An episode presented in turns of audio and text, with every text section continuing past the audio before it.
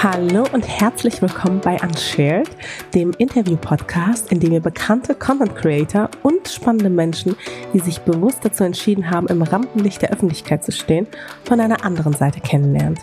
Ich bin Mascha, seit zehn Jahren bin ich als Bloggerin in der Branche unterwegs und spreche hier mit Freunden und Wegbegleitern über die Geschichten, die auf Social Media sonst kaum Platz finden. Ich will wissen, wo meine Gäste herkommen, was sie beschäftigt und warum sie sich dazu entschieden haben, ihr Leben mit der Öffentlichkeit zu teilen. Unshared beleuchtet all die kleinen Hintergründe, die sich hinter den Stories verbergen, ermöglicht einen Blick hinter die oft vermeintlich perfekte Kulisse und zeigt so die verschiedenen Facetten meiner Gäste, die auch das ein oder andere Geheimnis mit mir und damit auch mit euch teilen. Mein Gast Eva Schulz würden vermutlich nur die wenigsten als Influencerin bezeichnen, obwohl ihre Videos ja online teilweise mehrere Millionen Aufrufe haben. Ja, die Journalistin hat es eben verstanden, zielgruppengerechten Content nicht nur dort zu kreieren, wo er auch gesehen wird, nämlich auf Social Media, sondern auch komplizierte Inhalte einfach und unterhaltsam zu verpacken und so auch schnöde politische Themen spannend zu gestalten. Mit Deutschland 3000 ist sie deswegen eine feste Größe auf YouTube und das, obwohl sie gar nicht mal so viel über sich selbst preisgibt. Ja, und genau deswegen habe ich sie zu Unshared eingeladen. So, ich habe jetzt Aufnahme gedrückt. Ey, ich bin so aufgeregt. ich freue mich richtig. Nein, ich bin jedes Mal aufgeregt. Ich weiß nicht, geht es dir da nicht so, dass du jedes Mal irgendwie so ein bisschen aufgeregt bist? Mm, aufgeregt nicht. Ich habe immer eher so dieses, dass ich, dass mir ganz wichtig ist, irgendwie mit meinem Gast dann so ein bisschen einzutunen, dass man rausfindet, was ist der oder die, was ist gerade die Stimmung und wie komme ich da rein oder wie fahre ich die Leute runter. Weil ganz viele Leute geben ja immer eher kürzere Interviews und dann muss ich die erstmal so in diesen Modus bringen von, ey, wir sind jetzt hier eine Stunde und du kannst ruhig werden und wir reden ganz entspannt. Aber findest du nicht schon fast eine Stunde total kurz? Also hast du da nicht so Momente, wo du dir dann sagst, naja, also ganz ehrlich, ich hätte noch bestimmt locker zwei, drei Stunden weiter quatschen können. Ja, aber ich finde, also ja, wir haben ja, es heißt ja auch deshalb bei mir zumindest eine gute Stunde, dass man sich mhm. immer nicht an diese Stunde, Stunde halten muss, dann wird's auch mal anderthalb Stunden, aber für mich ist diese Länge irgendwie ganz gut. Wir produzieren das ja auch noch nach, ne? Also es gibt dann ja noch immer so Stimmt. Zwischenmoderationen und so weiter und ehrlich gesagt bin ich dann auch froh, wenn ich nicht drei Stunden nachproduzieren muss, weil das würde zwei, drei Tage dauern. Stimmt. Ähm, Stimmt, ihr habt ja dann so. auch mal diese Einblendung. Genau, ja, wo man auch mhm. sehr gut nochmal so Infos nachreichen kann oder Sachen vertiefen kann oder wo ich auch, was ja im Podcast sonst auch nicht geht, beschreiben kann, wie mein Gast sich gerade verhält oder wie er oder sie aussieht. Das finde so. ich richtig, richtig das cool. Richtig Aber gut. das ist so aufwendig. Ja. Das kannst du halt wirklich nur machen, wenn du ein Team hast. Ja. Pass auf. Ich habe bei mir eine Sache drin, mhm. die hast du bei dir auch drin, nämlich die Entweder-Oder-Frage. Ja, sehr so. gut. und diesmal bist du auf der anderen Seite mhm. und du musst dich entscheiden. Und es gibt keinen Joker. Es gibt keinen? Okay, wie viele sind es denn? Es sind nur fünf. Okay, gut, das kriege ich hin. Eben. So, also Heimweh oder Fernweh? Fernweh. Oh, aber ja. jetzt bedingt durch die ganze Corona-Zeit oder mm, eher tendenziell Nö. immer Fernweh? Also Heimweh habe ich nicht. Ich glaube, ich habe mein Zuhause irgendwie so ganz gut in mir drin. Es ist selten so, dass ich richtig Sehnsucht nach Zuhause habe, weil ich irgendwie weiß, dass mein Zuhause mir so sicher ist und dass ich da jederzeit hin kann, wenn ich will. Mhm. Und deswegen ist immer eher so ein Fernweh, aber auch das spüre ich gerade gar nicht so doll. Ich hatte das mal ein paar Jahre in meinem Leben, dass ich da war ich auch relativ viel im Ausland und hatte mhm. so einen so einen Hunger nach Welt. Ähm, und da war richtig Fernweh und jetzt habe ich das manchmal noch so phasenweise, aber gerade geht's mir so ganz gut. Ach, das ist schön. Ja, ja ist wirklich ganz gut. Ähm, Berge oder Meer? Berge. Das habe ich mir schon gedacht, dass du das sagen würdest. Da war ich schon bei der Fragestellung, safe wird die Berge sagen. Ja, das, ja. Aber ich finde es deswegen spannend, weil fast alle nämlich immer Meer sagen. Und du aber zu denen gehörst, die dann Berge sagen würden. Ja. So, und das habe ich drauf spekuliert. Ja. Warum Berge? Weil, also Berge sind wirklich sowas, das ist zum Beispiel so ein Fernwehort für mich. Manchmal, gerade hier in Berlin, wo Berge nicht so in der Nähe sind, habe ich so ein ganz starkes Bedürfnis dahin wieder zu gehen. Aber ich glaube, mir tut's gut, wenn was um mich rum viel größer ist, was man vom Meer auch sagen könnte, aber so diese schiere Höhe oder Tiefe von Tälern und wenn du dann da so mittendrin bist, ich mag, dass man sich da auch auf so eine gute Art verausgaben kann, wenn du so wandern bist. Ähm, und so in der Natur zu sein, man kann da gut nachdenken, man kann aber auch gut einfach Spaß mit Freunden haben. Und ich bin auch nie, also mehr findest du mich immer eher im Herbst, weil ich im Sommer halt nach fünf Minuten verbrannt bin mit meiner Stimmt. Haar- und Hautfarbe. Ich kann jetzt, ich bin niemand, der sich im Bikini lange an den Strand legen kann. So, Stimmt. weißt du, und deswegen ist das Dann ist das halt auch direkt ein Abturn, ne? Ja, und es wird mir auch schnell langweilig, wenn ich so im Meer rumplansche, da bin ich nach zehn Minuten mit durch. Also da habe ich nicht so viel Aber ich ver verstehe das total, weil ich finde auch Berge sind halt eben so dieses Gewaltige. Ja, und Meer, das ist ein gutes Wort. Ja. Und, und Meer ist eher so diese Weite. Mhm. Die hat vielleicht einen Berg, aber nicht so. Ja. Ein Berg ist irgendwie viel mehr so in your face und schau mal, ich bin viel größer als du. Und ein Meer ist eher so, guck mal, die weite, große Welt. Ja, ja, genau. Also, Ja, ja. verstehe ich. Verstehe ich gut. Hast du einen Lieblingsberg? Nee, also ich Oder bin so schon, Lieblings- ähm, ich habe einen Lieblings... Bergort. Ja, also g- generell alles, was mit Alpen zu tun hat, tut mir gut, weil ich auch am Bodensee studiert habe und da studierst du quasi mit dem Alpenpanorama. Ähm, deswegen, das ist auch gut, weil diese Berge sind verhältnismäßig nah, da kann man oft hin. Die tun mir immer gut. Ja, das finde find ich schön. Alleine reisen oder mit Freunden? Da ist es fies, keinen Joker zu haben. Wirklich fies. Ähm, aber ich würde mal sagen, alleine reisen. Nicht so, weil ich das jetzt immer bevorzuge, aber weil mir da die besseren Geschichten passiert sind und weil ich da bewusster reise. So. Wahnsinn. Ich, ich kann mir das gar nicht vorstellen. Überhaupt. alle- Bist du noch nie alleine Ich bin gereist? noch nie alleine gereist. Ach, krass. Ich hatte schon mal so vielleicht so einen Tag oder zwei, den ich dann alleine verbracht Mhm. habe, aber so dieses alleine irgendwo hinfahren. Aber ich hatte da auch noch nie ein Bedürfnis nach. Mhm. Also noch nie so den Wunsch gehabt, ich will das unbedingt mal machen, sondern ich finde es ja gerade cool, solche Geschichten auch später mit Menschen zu teilen, Ja, das die man dann halt ja. immer wieder sieht oder die irgendwie ein Teil deines Lebens sind. Also bei mir sind halt solche Erinnerungen auch sehr gerne auch an Menschen geknüpft. Ja, natürlich. Das ist auch das, das kommt schon vor, auch für mich, wenn ich alleine reise und ich war wirklich schon so wochenlang alleine unterwegs, habe irgendwelche Roadtrips gemacht und so. Ähm, das ist natürlich schwer, dass man, also man erlebt Momente und denkt, Mist, dass die jetzt niemand mit mir teilt und dass niemand mich auch erlebt in diesem Moment, ne? Der ja manchmal irgendwie so ein ganz äh, tiefsinniger ist oder irgendwie du reflektierst was oder dir wird irgendwas klar oder ist auch einfach nur wunder, wunderschön und es kommt so in deine Erinnerungsschublade und niemand teilt das mit dir. Ähm, aber ich habe auch die Erfahrung gemacht, dass es umso stärker du halt eine eigene sinnliche Erfahrung machst. Oder auch alleine, so wenn du alleine in einem Restaurant sitzt. Oder mir ist es in New Orleans zum Beispiel mal passiert. Wo? In New Orleans, Mhm. äh, in Louisiana, in den USA. Ich habe so einen Südstaaten-Roadtrip gemacht und da war zu der Zeit Jazzfest. Das ist so nach Karneval das größte Ereignis, Die das du so da hast. Karneval, warte, was? Ja, Mardi Gras wird da gefeiert. Das ist riesig Ach, groß. krass. Und ähm, dann, ich war aber zur Jazzfest-Zeit da und hatte dann irgendwie an dem Tag so Eric Clapton live gesehen und so. Das war alles zufällig. Ich wusste, als ich dorthin kam, nicht, dass da Jazzfest ist. Und, bin dass dann, Eric Clapton ja, dort und ist. dass Eric Clapton spielt und so weiter. Also es war richtig, also das war eh schon Glück, aber das wäre mir auch passiert, wenn ich mit Freunden da gewesen wäre. Nur ich bin dann, ich hatte von so einem coolen Restaurant, so Weinbarmäßig gelesen und wollte da hin und bin auch rein und habe gefragt, so, habt ihr noch einen Tisch für mich? Und die waren so, boah, ganz ehrlich, es ist Jazzfest, wir vergeben Tische gerade nur an mehrere Leute. So, wir können dir nicht alleine einen Tisch geben, aber du kannst an der Bar sitzen. Und wenn du alleine an der Bar sitzt, passiert es dir ziemlich sicher, dass du spannende Leute kennenlernst, die du nie kennenlernst, wenn du da zu zweit sitzt. So. Und dann saß halt wirklich neben mir eine Frau, die war so ah, Anfang 40 vielleicht. Und dann kamen wir ins Gespräch und sie war so, stellte sich raus, sie lebte in New Orleans, war da Stammgast und arbeitete als die rechte Hand von Richard Linklater, von diesem berühmten Regisseur, der so diese Before Sunset, Before Sunrise Filme gemacht hat. Und dann hat sie mir irgendwie davon erzählt, wie sie Boyhood gedreht haben. Und der ist hier bei der Berlinale ausgezeichnet worden. Und ich war so, hä, warst du denn dann bei der Berlinale? Und sie war so, nein, konnte ich nicht. Und hat dann so krasse Sachen von hinter den Kulissen erzählt. Das hätte ich ja nie erlebt, wenn ich mit anderen Leuten dort gewesen Was sind wäre. denn so krasse Sachen? Ach, weiß ich nicht mehr. Also es ging halt wirklich drum, wie die mit diesem Regisseur zusammengearbeitet hat. Und gerade Boyhood war ja so ein Film, den die über viele, viele Jahre gemacht haben und so. Und darüber haben wir uns dann unterhalten. Und auch wie so Filmproduktion in den Südstaaten läuft und sowas. Alles Mögliche. Wo, da wäre ich nie drauf gekommen. Warst du danach so schockiert oder positiv überrascht? Weil ich stelle mir das eher so, also ich weiß nicht, ich, wenn ich jetzt aktuell, vor allem aktuell an so Regisseure und sowas denke, das war ja jetzt in letzter Zeit auch nicht mal so ein positiv behaftetes Thema. Ja, das war, das stimmt, aber das war in dem Fall, das ist jetzt auch schon ein paar Jahre her, jetzt gar nicht ähm, das Gesprächspressthema. Also es ging wirklich Okay. eher darum, wie arbeitet der künstlerisch und so. Da klang jetzt nichts ähm, irgendwie Schreckliches durch oder so. Okay. Krass. Ja. Ich hatte, äh, vor ein paar Tagen hatte ich so eine Story aufgeschnappt von, ich glaube, David Lynch, der wohl sein, da, seiner Crew, seinen Set-Mitarbeitern, also alle, die quasi am Film mitarbeiten, erlaubt ihnen nicht, sich hinzusetzen. Was? Alle müssen stehen, weil er sonst findet, wenn man, wenn man sich hinsetzt, arbeitet man nicht. Und es gibt immer genug zu tun am Film. Interessant. Okay, Also- das kann ich nicht einschätzen. Ich war noch nie länger an so einem richtigen Filmset. Ich war auch noch nie am Filmset und ich denke, das ist jetzt keine übliche Praxis. Nee, war aber so, wer weiß. Vielleicht will er irgendwie die Energie oben halten oder so. Keine Ahnung. wahrscheinlich.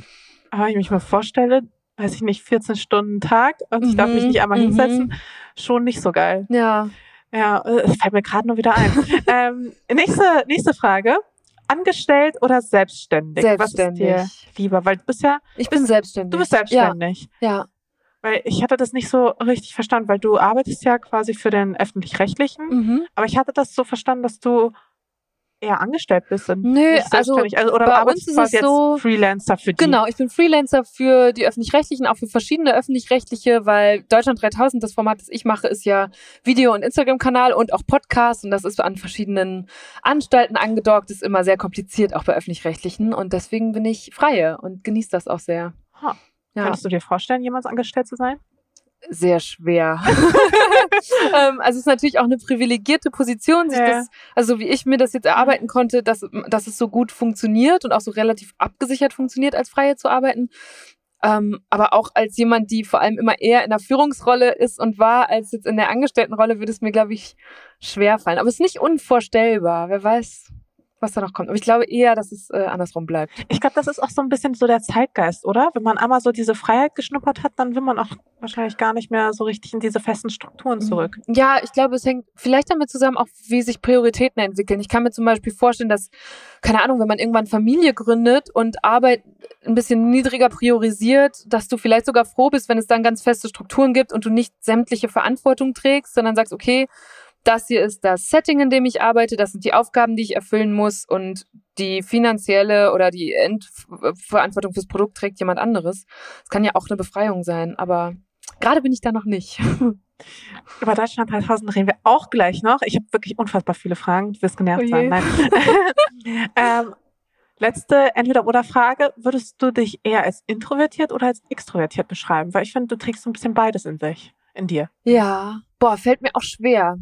Ähm, ich überlege gerade, ich versuche das jetzt nach dem Ausschlussprinzip zu machen. Ich brauche schon dringender Zeit für mich, als ich Zeit unter Leuten brauche. Vielleicht ist es, also wenn ich mich entscheiden muss, würde ich deshalb introvertiert sagen. Ich bin auch jemand, also gerade letzte Woche zum Beispiel, jetzt in diesen diese, nach dieser sehr intensiven und ja eigentlich recht introvertierten Corona-Zeit merke ich, dass es mir schwerfällt, so sozial wieder hochzufahren. Und ich hatte letzten, letzte Woche hätte ich zwei, drei Anlässe gehabt, wo ich irgendwie mehrere Leute abends getroffen hätte. Jetzt gar nicht irgendwelche schicken Events, Mhm. aber so Runden von Freunden oder Kolleginnen und Kollegen, äh, wo ich dann ganz kurzfristig gedacht habe, nee, also das wird mir jetzt zu viel. Ich bleib zu Hause und ich muss erstmal wieder verarbeiten, was diese Woche schon alles passiert ist. So, insofern, Krass. ja, schon, das brauche ich schon dringend. auch. Krass. Ähm, aber kann ich voll nachvollziehen. Bei mir war es genau andersrum. Also ich dachte immer, ich wäre introvertiert und dann habe ich während Corona festgestellt, dass ich einfach so krass extrovertiert bin und dass mir das so Abging. So. fehlt und Ja. dass ich richtig hungrig bin nach sozialen Kontakten. Ähm, Hm. ja, und dann so mit diesem Zwiespalt, dass man ja auch nicht raus darf und man trägt ja Verantwortung und man Ja. hat ja auch eine gewisse Vorbildfunktion, die man ja auch erfüllen möchte. Ja, war auf jeden Fall eine schwierige Zeit. Hm. Weißt du, was ich am allerschwersten finde? Ich finde eigentlich immer am schwersten bei einem Podcast so den richtigen Anfang zu finden. Und mir fällt es immer am einfachsten, wenn ich selbst bei mir mal so ein bisschen zurückschaue und überlege, wann hatte ich die Person das erste Mal auf dem Schirm Mhm. oder so, wie habe ich sie kennengelernt? Und ehrlich gesagt, als ich so drüber nachgedacht habe, ich bin die ganze Zeit nicht drauf gekommen. Ich, also, ich weiß es jetzt wieder, aber weißt du's? Ich weiß, wo wir uns zum ersten Mal getroffen haben, aber ich weiß natürlich nicht, ob und wann du mich davor schon mal auf dem Schirm hattest. Ich hatte dich also gar nicht so lange davor auf dem Schirm, aber so allein so diese erste Begegnung, ich schwöre dir, ich konnte mich 0,0 dran erinnern und ich habe dann David Das mein spricht ja nicht so viel für die Begegnung jetzt. ähm, nee, es ist also es ist ja auch viel passiert, denn es war jetzt vor zwei Jahren Ja. ungefähr und ich habe dann nämlich David nochmal gefragt. Ich so, David, ich komme nicht drauf. Weißt du es vielleicht? Und ähm, und er so, ja klar, ihr habt euch damals bei der Female Future Force äh, Konferenz kennengelernt. Mhm.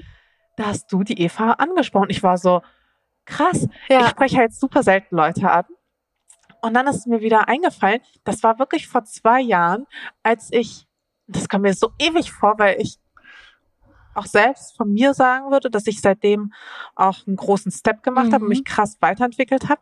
Aber damals zu dem Zeitpunkt habe ich gemerkt, dass ich mich so ein bisschen für Politik interessiere, dass da irgendwie so ein gewisses Interesse da ist, auch vielleicht auch schon so eine erste Meinung und auch, dass ich sagen würde, okay, ich kenne mich auch ein bisschen aus, aber ich war so unsicher und ich hatte richtig Angst, mich Ja, daran erinnere ich mich noch. ja, Ja. mich da irgendwie hinzustellen und mich zu positionieren und ich hatte einfach, ich hatte einfach Angst, nicht, ich sag mal, vorbereitet genug zu sein, irgendwas zu sagen, was ich vielleicht später bereuen würde, ähm, ja, einfach nicht sattelfest Mhm. genug zu sein. Ja. Und dann hatte ich dich nämlich angesprochen und dich einfach konkret nach Tipps und nach Hilfe gefragt. Und ich weiß noch, du hattest so ein krass sonniges Gemüt und das hat mich auch total irgendwie aufgebaut. Und ich habe gedacht, dann gedacht, okay, du hast, glaube ich, mir so einen Tipp. Weißt du noch, welchen Tipp du mir gegeben hast? Nee, ich weiß, ich weiß noch, dass wir uns da sehr ausführlich, wir, sa- wir haben uns in so eine Nische am Rande dieser Mhm. Konferenz gesucht und haben da echt lange drüber gesprochen. Und ich weiß noch, dass mich das fasziniert hat, dass ich dachte, ach krass, jetzt ist hier, wir kannten uns ja wirklich noch nicht näher. Ich wusste nur, guck mal, das ist jetzt so eine Fashion-Influencerin, die du, glaube ich, damals so hauptsächlich Voll. warst. Wie cool, die ist jetzt politisch und ringt aber wirklich mit sich, wie sie diese beiden Themen auf einer Plattform, die damals ja auch noch sehr viel oberflächlicher Mhm. war, nämlich Instagram, so verbinden kann. Und ich weiß aber auch noch, dass ich dachte, ja, mach doch einfach, Mascha. Warum legst Und du warst ganz vorsichtig und ängstlich. Du meinst, aber ich kann doch jetzt diese Themen nicht vermischen und so weiter. Und inzwischen machst du das ja und ich finde es total gut immer. Ich finde es super, wenn dann einfach beides nebeneinander stattfindet. Voll, aber es war Und- damals so irgendwie undenkbar für mich, Mhm. weil ich mir so dachte, also erstens natürlich, weil es sonst niemand gemacht hat in dem, ja, in dem Ausmaß und ich würde auch sagen, auch jetzt ist dieses Gebiet relativ dünn Ja. besiedelt bei, bei Mode- und Beauty-Influencern, obwohl Mode und Beauty und die Gesellschaft generell ist so viel politischer Ja, geworden in den genau, letzten also zwei Jahren. wirklich. Das ist richtig Ja. krass. Aber damals war es halt so gar nicht so. Und ich hatte auch das Gefühl, okay, wenn ich jetzt erstmal überhaupt über ein Thema spreche, sind da auch gefühlt noch so tausend Basics, die man und tausend Hintergrundgeschichten, Mhm. die man erstmal überhaupt erzählen muss. Und das ist ja auch, finde ich, so ein großes Problem bei normalen äh, oder so typischen politischen Formaten, dass, Das ähm, Vorwissen, das man gefühlt braucht. Ne? dass man einfach gefühlt braucht. Ja. Und wenn du das einfach nicht hast oder ja, vielleicht auch selbst das Gefühl hast, ähm, da vielleicht auch nicht immer alles zu wissen. Also ja, einfach eine doppelte Herausforderung. Und ich hatte schon das ja. Gefühl, dass meine Follower einfach dieses Vorwissen nicht haben und auch, dass ich dieses Vorwissen nicht in dem Maße hatte, wie ich es gern gehabt Mhm. hätte. Erst dann so später mit der Zeit hattest du halt vollkommen recht. Ja. Das habe ich dann auch eingesehen. es ist halt, nee, es ist halt egal eigentlich. Ja. Also ich glaube, irgendwo muss man einfach anfangen und irgendwo muss man dann einfach starten und sagen, okay, ich mache das jetzt und ich stehe mit meinem Gesicht für das und das und das und das und das Thema.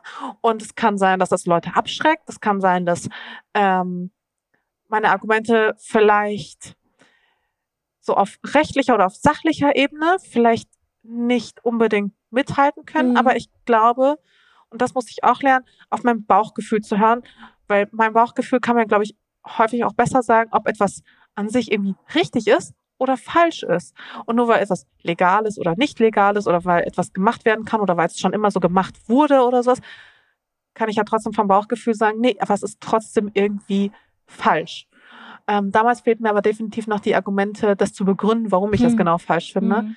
Aber ja, Aber so haben wir uns kennengelernt. Auch schlimm genug eigentlich, ne, dass glaube ich, ich glaube ja, dass es ganz vielen Leuten so geht, dass Politik oder Politikjournalismus oder vielleicht auch die Politiker und Politikerinnen einem heute suggerieren, um teilzuhaben an diesen Debatten und den Themen, musst du noch viel mehr wissen und musst Total und mindestens so viel Geschichte, wissen wie wir alle. Genau. Wissen, also alles, alles an Geschichte, das ist ja nicht die Idee von ne, ne, ne? Demokratie auch. Natürlich Nee. sollte man sich informieren und natürlich sollte man irgendwie Fakten ernst nehmen und studieren und gucken, aber du, man kannst auch zu Fakten und zu, de, da, zu dem, was man dann daraus politisch macht, verschiedene Meinungen und Standpunkte entwickeln. So. Absolut, aber ich hatte Ja. schon damals auch zu dem Zeitpunkt das Gefühl, dass es auch sehr kompliziert war Mhm. und auch sehr kompliziert gehalten wurde und auch, dass der Zugang zur Information mh, einfach nicht so leicht aufbereitet wurde. Mhm. Also das selbst quasi so, wenn du dir über ähm, ja so eine Background-Story anschauen wolltest oder an, an, durchlesen wolltest, dass da keine Aufbereitung war in dem Sinne, dass, äh, dass du es halt sofort verstanden hast, sondern Ja. dann musstest du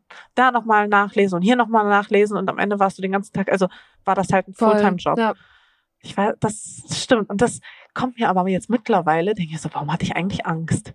Aber ging dir das dann damals auch so, dass du gesagt hast, okay, mir macht das irgendwie Angst? Weil du stehst ja und ich finde, das unterscheidet dich vielleicht noch von anderen JournalistInnen, Mhm. ähm, dass du ja auch politisch vielleicht nicht Farbe bekennst zu einer bestimmten Partei, aber zumindest zu deinen Positionen. Und man Mhm. weiß so ungefähr, wenn man sich mit euren Inhalten beschäftigt auf Deutschland 3000, kennt man auch so deine Position, würde ich sagen. Also Mhm. du machst da jetzt kein Geheimnis draus oder ähm, stellst äh, Ja, oder lässt so die Leute Werte, die wir ver Genau. vertreten auf jeden Fall. Ne? und du lässt ja, Ja. die Leute nicht im Unklaren, ähm, was, du quasi auch für richtig hältst oder Ja. für moralisch auch irgendwie angebracht.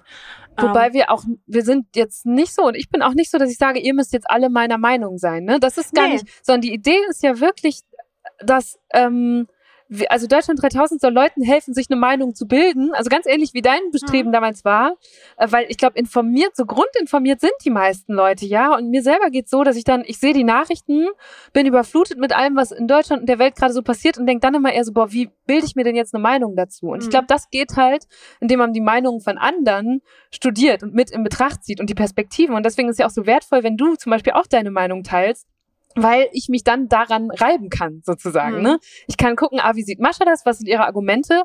Krass, die hat jetzt dieses oder jenes Argument gar nicht einbezogen oder gar nicht so hoch gewichtet wie ich. Mhm. Und dann, äh, das passiert, glaube ich, auch ganz vielen Leuten, die dann meine Beiträge sehen, dass sie vielleicht nicht sagen, dass sie mir zustimmen, sondern dass sie sagen, aber jetzt wird mir noch klarer, wo ich stehe. So. Und das ist genau dieser, der Dienst, den ich eigentlich erbringen will. war, war das für dich anfangs eine, ja, vielleicht auch irgendwo eine gewisse Überwindung, mit deinem Gesicht Voll. für etwas zu stehen? Ja, voll, weil du ja immer weißt, dass du auch kritisiert werden wirst. Also gerade als junge Frau, die auf Social was mit Politik macht, ist es schon klar, dass du dich immer in diese Debatten stürzt. So. Und jetzt habe ich ja zum Glück Leute, die mit mir da arbeiten und die zum Beispiel das Community Management machen. Das heißt, ich muss auch nicht jeden Hasskommentar lesen oder auch nicht jeden kritischen, weil die nimmt man sich ja sehr zu Herzen.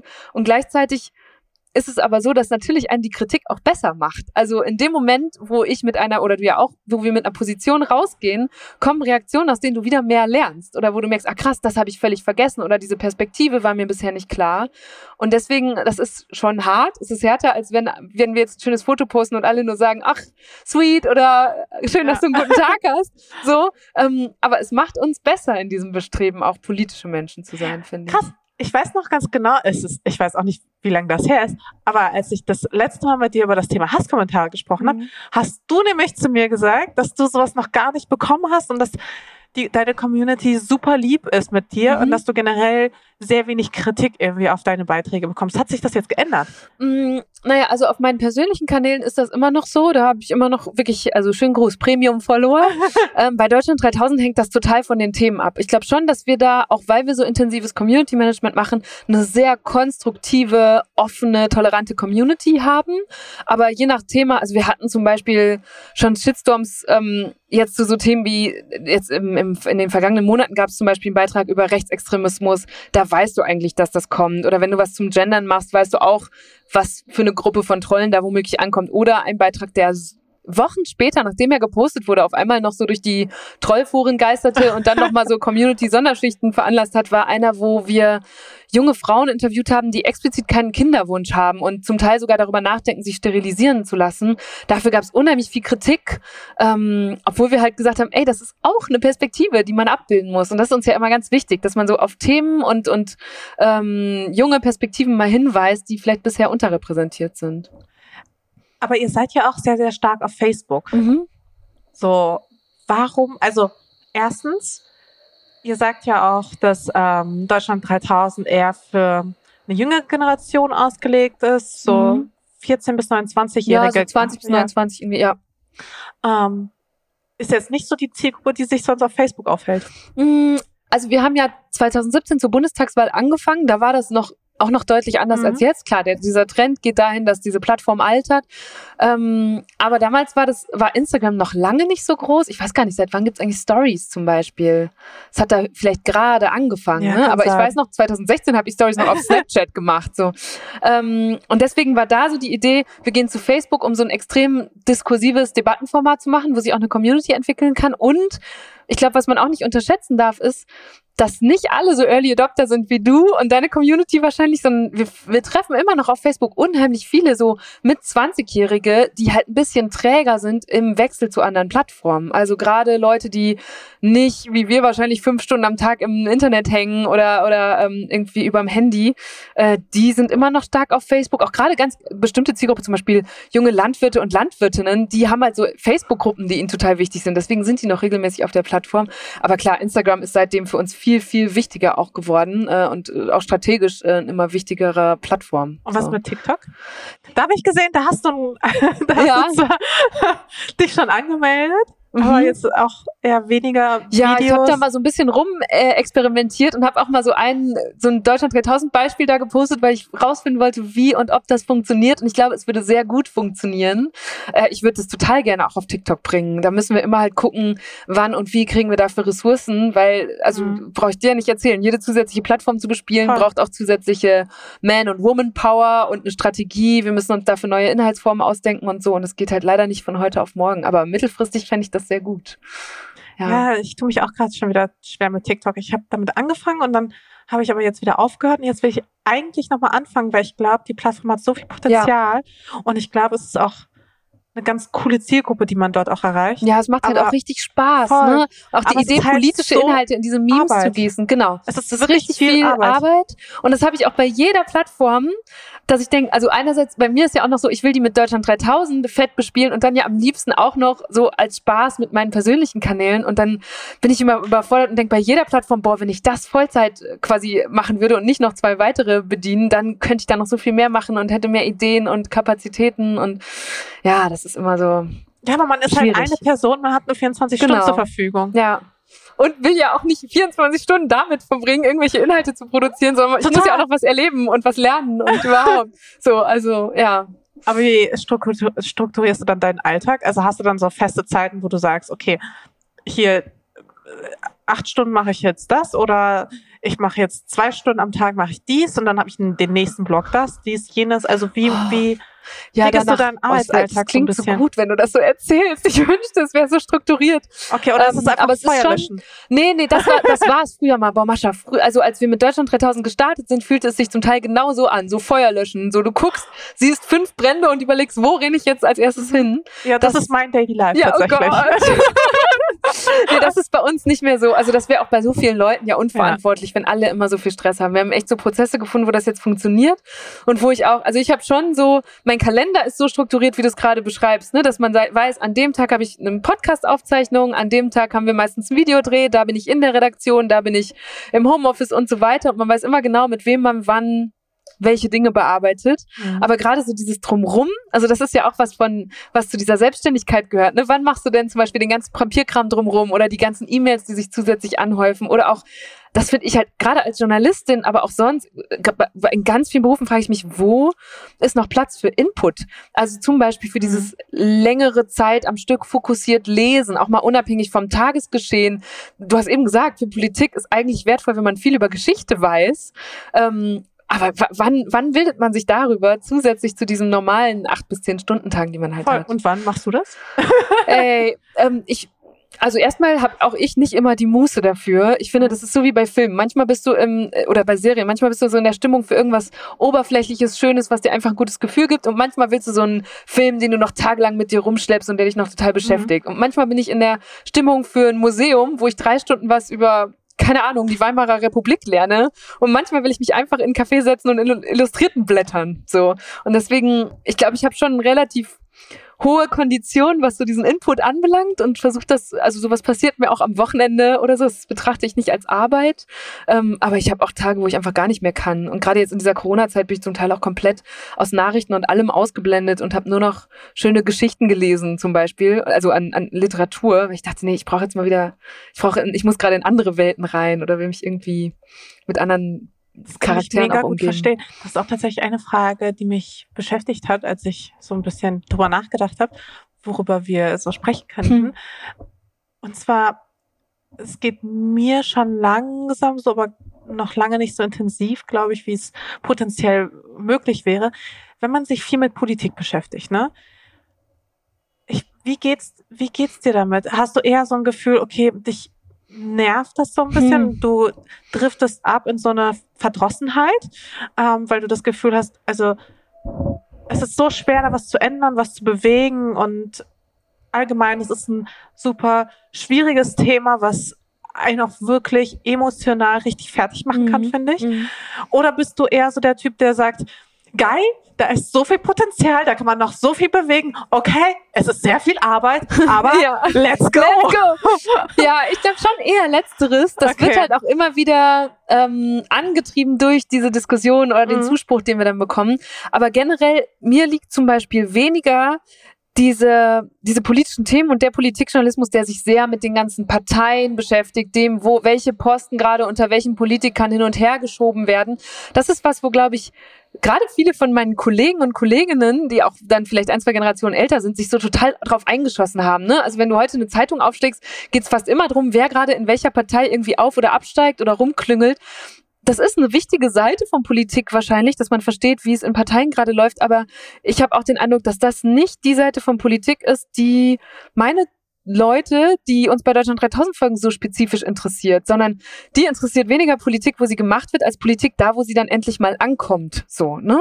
Und deswegen berichten wir, also ich habe außer manchmal im Podcast mit so Leuten wie Kevin Kühnert oder Philipp Amthor oder Aminata Touré, da spreche ich mit Politikerinnen, aber in den Videos haben wir fast nie Politiker im On, sondern immer die Leute, die dann von Politik betroffen sind. So, was ist mit einem Gesetz? Welches Gesetz wird noch gebraucht oder welches wird wie umgesetzt? Wie kommt, keine Ahnung, eine junge Frau mit Behinderung damit klar, dass ihr Assistenzhund nicht bezuschusst wird. Dazu haben wir einen Film gemacht. Mhm. Oder was sagen junge Landwirtinnen und Landwirte, die sagen, wir müssen konventionelle Landwirtschaft machen, um hier die Nachfrage zu bedienen. Wir können nicht so einfach auf Bio umstellen und so. Und diese Lebenswelten abzubilden, ist, glaube ich, was, was viel restlichen Politikjournalismus fehlt, wo du und ich aber viel leichter eine Verbindung zu unserem Alltag herstellen können, als wenn wir jetzt sehen, was Christian Lindner und äh, keine Ahnung, Katrin Göring-Eckardt gerade im Bundestag äh, für Klamotten tragen oder für Streits austragen. So. Stimmt total. Andererseits ähm, Politik da, wo sie eben auch ankommt, da, da wird man doch eigentlich erst recht verdrossen. Also wenn du quasi wirklich mit den Menschen zu tun hast, die dann halt eben, weiß ich nicht, in der Pflege oder sowas mhm. arbeiten und direkt davon betroffen sind, dass sie halt so beschissen bezahlt werden, dass sie, dass es ähm, wenig, wenig Menschen gibt, die sich überhaupt für diesen Beruf noch interessieren mhm. und so weiter und so fort. Ähm, wird man da nicht noch frustrierter, sage ich mal, wenn man sieht, wie Politik eigentlich gemacht wird, dass äh, irgendwelche Minister sich irgendwelche Posten da so mhm. zuschieben und sich überhaupt nicht auch nicht auskennen und auch wenn sie dann mal irgendwie in einer Pressekonferenz sitzen, da halt auch nur ja, also nicht nur Schwachsinn von sich gibt, so ist es nicht gemeint, aber es kommen halt auch nicht immer sehr zufriedenstellende Antworten. Ja, ich glaube, also es sind ja, das sind jetzt, im Grunde sind da zwei Themen drin. Einmal, was hält man von Politikern und Politikerinnen und was, was ist mit den Leuten, die wir treffen? Also zum Beispiel gerade bei diesem Pflegebeispiel, darüber berichten wir ja immer wieder, mhm. ist es für mich eigentlich eher inspirierend, weil wir, wenn wir junge Pflegende treffen, das sind so leidenschaftliche Menschen, die einerseits so gerne diesen Job machen und dann auch so genau wissen, was sie politisch fordern, was sie brauchen, um ihren Job und die Gesellschaft besser zu machen. Und wenn die das so fordern und ich dann einen Film über die machen kann, dann habe ich das Gefühl, das ist wirklich empowernd. Und Journalismus in dem Moment, wo er dann das Licht darauf richtet, trägt ja auch dazu bei, dass politischer Druck erhöht wird im besten Fall. Ne? Wenn so ein Film von uns dann viel geteilt wird, viele Menschen davon mitbekommen, dann bekommt ein Thema Öffentlichkeit und so wird Druck auf Politikerinnen und Politiker ausgeübt. Zum Beispiel jetzt diese Sache, das ist natürlich, manchmal passiert so ein Druck auch viel zu spät, aber die Arbeitsbedingungen in den Fleischfabriken, ne, dadurch sind jetzt gerade ganz konkret und sehr schnell äh, Gesetzesänderungen auf den Weg gebracht worden. Das haben Medien mitgemacht, die ein Licht darauf geworfen haben, wie da die Zustände sind. So. Und das denke ich so, das treibt mich schon auch an als Journalistin. Mhm. Und wenn man über Politikerinnen und Politiker spricht, muss man, glaube ich, auch beobachten, was Journalisten und Journalismus, Medien mit denen machen. Also, dass sie zum Beispiel inzwischen natürlich sehr genau wissen, wie sie sprechen können oder müssen, damit sie damit ihnen nicht das Wort im Mund rumgedreht wird, weil irgendwer das dann auf Twitter total verkürzt ähm, für einen Shitstorm missbraucht, zum Beispiel. Ähm, und dann sind ja auch politische Prozesse einfach welche, für die man sehr geduldig sein muss. Ich hatte neulich diese grünen Landtagsabgeordnete Aminata Touré bei mir im Podcast und die hat auch gesagt, weil ich dann gesagt habe, ey, da euer Aktionsplan Rassismus ist ja schön und gut, aber warum passiert das denn so langsam? Und sie war so, ja, sorry, so geht Politik, ne? Es ist unheimlich viel verhandeln, die müssen, also Demokratie ist ja Kompromisse machen. Und deswegen habe ich zumindest in diesen letzten drei Jahren schon ein größeres Verständnis dafür gewonnen, wie Politikerinnen und Politiker sich manchmal ausdrücken und warum Sachen langsamer gehen und kann, glaube ich, jetzt auch besser übersetzen, wie viel gerade wirklich in Bewegung ist. Aber natürlich, ich vermisse das auch, dass mal jemand klarer sagt, was seine oder ihre Meinung ist und so. Ich würde die nur nicht, also ich glaube, wir haben viel mehr kompetente Leute im Bundestag und auch in nahezu alle, allen Parteien, als es manchmal so scheint. So. Und wir haben auch Ministerinnen und Minister, die sich sehr gut in ihre Ressorts eingearbeitet haben und, und, und. Und auch, also der Koalitionsvertrag den kritisiere ich gerne dafür, dass da keine großen Sprünge drin sind. Aber von den vielen, vielen Maßnahmen, die da drin stehen, ist auch schon sehr viel geschafft. Mhm. Es ist nur oft so kompliziert, diese kleinen Sachen an die, oder Räder, an denen die drehen, die haben immer noch einen großen Einfluss für viele Menschen in der Bevölkerung, glaube ich. Äh, nur leider nicht so groß, wie er sein könnte, gerade wenn wir so auf Klimapolitik gucken oder so. Ähm, aber da wird an vielen, vielen Rädern parallel gedreht. Und es ist nur viel, viel schwerer, darüber zu berichten, weil es eben oft so kompliziert, hast du eben selber gesagt, mhm. es ist oft so kompliziert und man muss da sehr genau hingucken, um zu verstehen, was genau ändert das denn jetzt wirklich, wenn die da irgendwie solche Maßnahmen ergreifen. Aber ich sag mal, als ähm, Mensch, der jetzt nicht in der Politik Politik drin steckt oder auch kein Journalist ist, vielleicht keine Reichweite hat, mhm. was kann man als ja, durchschnittlicher Bürger denn eigentlich machen, um gewisse Prozesse weiter voranzutreiben oder äh, zu beschleunigen? Also ich glaube, es gibt ganz, ganz viele verschiedene Möglichkeiten. Zum einen, ähm, was glaube ich immer unterschätzt wird, ist Abgeordneten zu schreiben oder die anzurufen. Also die meisten Abgeordneten, nee, eigentlich alle, haben ja zum Beispiel Sprechstunden, in die man gehen kann. Oder du schreibst dir eine E-Mail oder rufst da einfach an. Und ich weiß nicht, wie es dir geht. Also wir haben ja eben über Kritik gesprochen. So in dem Moment, wo du einen kritischen Kommentar selber liest, bleibt dir der erstmal im Kopf. Und ich glaube, wenn ein Abgeordneter zum Beispiel jetzt von drei Leuten zu einem Thema einen Anruf bekommt, dann muss der das erstmal mit sich rumtragen. Ich habe zum Beispiel auch mal mit zwei Abgeordneten einer Partei zusammengesessen, die hatten so mehrere YouTuberinnen und YouTuber eingeladen, weil sie einfach in die Lebenswelt mhm. mal reingucken wollten. Und ich weiß jetzt gerade konkret nicht mehr, welches Thema es war, aber zwei von unseren Kollegen erzählten dann was, was für die immer ein Problem ist. Und diese Abgeordneten saßen dann war so, davon hatten wir keine Ahnung, aber das können wir doch ändern. So, und es war wirklich so, dass die da saßen, es waren so mittelalte Typen, wahrscheinlich hatten die beide Kinder im Teenageralter, die sagten, ihr müsst uns das sagen, dann können wir das auch auf unsere Agenda nehmen. So. Und das fand ich, das war ein total interessanter Moment, weil natürlich kein Politiker ist allwissend. Die haben die Agenda schon knallvoll, deswegen musst du ihnen deine Themen auch antragen. Dann Petitionen haben wir in den letzten zwei, drei Jahren mehrere aber, Beispiele, die echt erfolgreich ja. waren und womit mit einer erfolgreichen Petition kannst du der Bundestag ein Thema, dem Bundestag ein Thema auf die Agenda sitzen. Dann müssen die darüber debattieren. Und das finde ich schon. Aber können Sie sich so nicht aussuchen, wann Sie darüber debattieren? Also können Sie dann nicht sagen, ja, okay, wir reden darüber irgendwann mal so? Mm, ich, oh, das weiß ich jetzt gerade nicht konkret. Jetzt bräuchten wir meine Zwischenmoderation bei Deutschland 3000, dann könnten wir es nachschlagen und reinschreiben. Aber zum Beispiel, als es im letzten Jahr um diese Mehrwertsteuersenkung für, für Periodenprodukte ging, mhm. war das ja relativ schnell im Bundestag nach der Petition und wurde dann auch geändert. Das stimmt. Ja, und dann Stimmt, natürlich Demos. Überleg mal, wie viele Bewegungen wir in den letzten Monaten gesehen haben, ne? Sei es jetzt Fridays for Future oder die Urheberrechtsdebatte auf EU-Ebene und, und, und. Das hat ja richtig viele auch junge Leute auf die Straßen gebracht und auch extremen politischen Druck ausgelöst. Das finde ich schon, also seit der letzten Bundestagswahl finde ich ermutigend, was da alles passiert ist. Und jetzt die Black Lives Matter Proteste, so. Aber ich finde eh, dass die Jugendlichen oder dass die Generation Z deutlich politisierter ist als, mhm. als wir, ne? Als wir damals. Ja. Weil ich weiß nicht, also was, was hat dich damals politisiert? Damals Warst du ein politischer Jugendlicher? Nee. Nee, war ich nicht. Also ich bin in Nordrhein-Westfalen aufgewachsen, so am Rand, an der Grenze zu Holland. Und da konntest du, ich habe inzwischen gelernt, dass zum Beispiel eine ostdeutsche Jugend in, in der Zeit, als wir beide jugendlich waren, was ganz anderes ist. Da mussten sich, glaube ich, viele auf dem Schulhof entscheiden. Und wenn du nicht rechts warst, warst du automatisch links. Mhm. So, das habe ich gelernt, als wir angefangen haben, darüber mehr zu berichten. Auf meinem Schulhof war man, waren alle irgendwie unpolitisch und es gab keine rechten Themen. Und ich habe das Gefühl, dass das, ja, oder auch ganz stark den Eindruck, dass das jetzt bei dieser nachfolgenden Generation anders ist. Und auch, dass die eine andere Perspektive haben. Also ich glaube, unsere Eltern und Großeltern, denen ging es halt immer drum, dass es uns oder ihren Kindern mal besser geht als, ähm, als ihnen selber. Und jetzt sind wir, glaube ich, die erste Generation, die darauf achten muss, dass es den Kindern noch genauso gut geht. Oder vielleicht auch schon die unserer Eltern. Deswegen guckst du nicht mehr auf eine vier oder acht Jahre Legislaturperiode, sondern guckst, was ist denn mit nachfolgenden Generationen? Wie müssen wir unseren, unseren Lebensstil, unser gesellschaftliches Zusammenleben ändern? Würdest du sagen, dass unsere Elterngeneration es da vielleicht ein bisschen einfacher hatte oder eher? Oh, also ich kann das schwer beurteilen. Meine Eltern sind jetzt auch nicht so politisch, dass ich mit ihnen da viel drüber gesprochen hätte. Aber ich glaube schon, unsere Großeltern und Urgroßeltern waren Kriegsgenerationen. Ne? Und dadurch hatten unsere Eltern es sind in einer verhältnismäßigen Sicherheit aufgewachsen und in einem viel größeren Wohlstand als die Generationen davor. Ja. Was, also worauf Und- ich hinaus will, ist ja. es eigentlich Luxus, wenn du dich nicht mit Politik beschäftigst? Ja, ich finde schon. Also das sieht man ja, das ist ja auch ein Argument, das jetzt auch viel im Zuge dieser Black Lives Matter Mhm. Proteste, dass viele People of Color gesagt haben, es ist Luxus, wenn du dich nicht mit diesem Thema auseinandersetzen musst. So.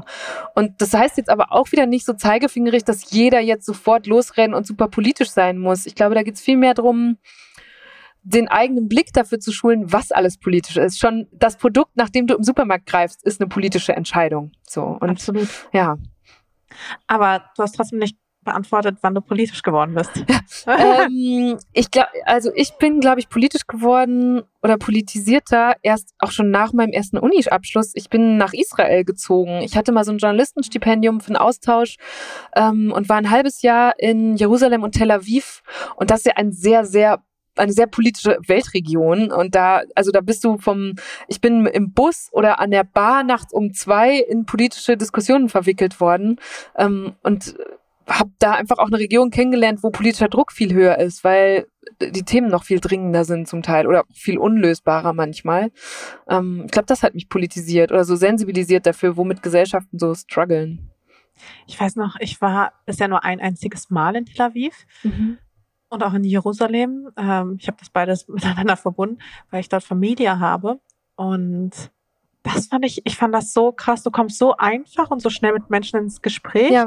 Gleichzeitig haben die einfach so eine andere Lebenswelt, so eine andere Realität, in der sie leben.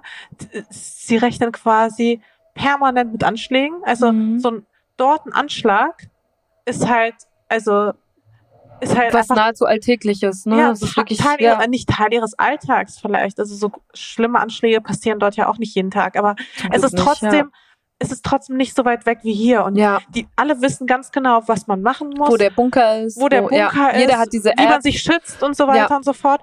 Und das fand ich einfach so verrückt, wie du einfach auch dein Leben lebst oder wie anders du, wie anders du dein Leben auch lebst, wie anders du dein Mhm. Leben genießt, wie ähm, offener du vielleicht auch teilweise bist und toleranter auch teilweise, wenn du weißt, wie kostbar das Leben ist oder wie schnell es dir genommen werden kann, Ja. weil du permanent mit dieser Gefahr lebst. ja, Das hat mich total fasziniert irgendwie in Tel Aviv. Ja. Das hatte ich noch nie irgendwie vorher so ja. wahrgenommen. Ich hatte da auch wirklich Gespräche mit Leuten in unserem Alter, die ja dann alle schon drei Jahre Militärdienst auch hinter Mhm. sich haben und zum Teil Männer und Kriegseinsätze Frauen. und so, genau, Männer und Frauen, die gesagt haben, ey, ihr Europäer, ihr seid so naiv, ihr glaubt immer noch Ja. an diese Zwei-Staaten-Lösung und kommt hier hin als Außenstehende und denkt, ihr hättet den ganzen Konflikt verstanden ähm, und, und ihr habt aber 60 Jahre Frieden erlebt. Ihr wisst doch gar nicht, was das hier bedeutet. Und das hat mich sehr geläutert eigentlich, so demütig gemacht. Aber ich, du als Deutsche, Mhm. wurdest, also hattest du da, hast du da Diskussionen im Grunde gehabt? Weil was ich halt mitbekommen habe, war halt schon auch, dass da bis heute auf manche, also auf, auf, auf Deutsche da noch so ein bisschen, dass da auf jeden Fall ein gewisses Konfliktpotenzial noch da ist. Ja, das hä- hätte ich auch erwartet, gerade wenn man dafür so eine längere Zeit hingeht. Mhm. Und dafür habe ich, also ich kann an einer Hand abzählen die Situationen, in denen es hinsichtlich unserer deutschen Geschichte und des Holocausts irgendwie merkwürdig wurde Mhm. oder ich komisch angegangen wurde. Ich glaube, ich wurde viel öfter, ähm, kam ich in komische Situationen, weil ich Journalistin war, weil Leute auch da sagen, dass zum Beispiel europäische, hatte ich wirklich mal im Bus eine Diskussion mit einer Frau, die mich ansprach, ah, where are you from, what do you do here?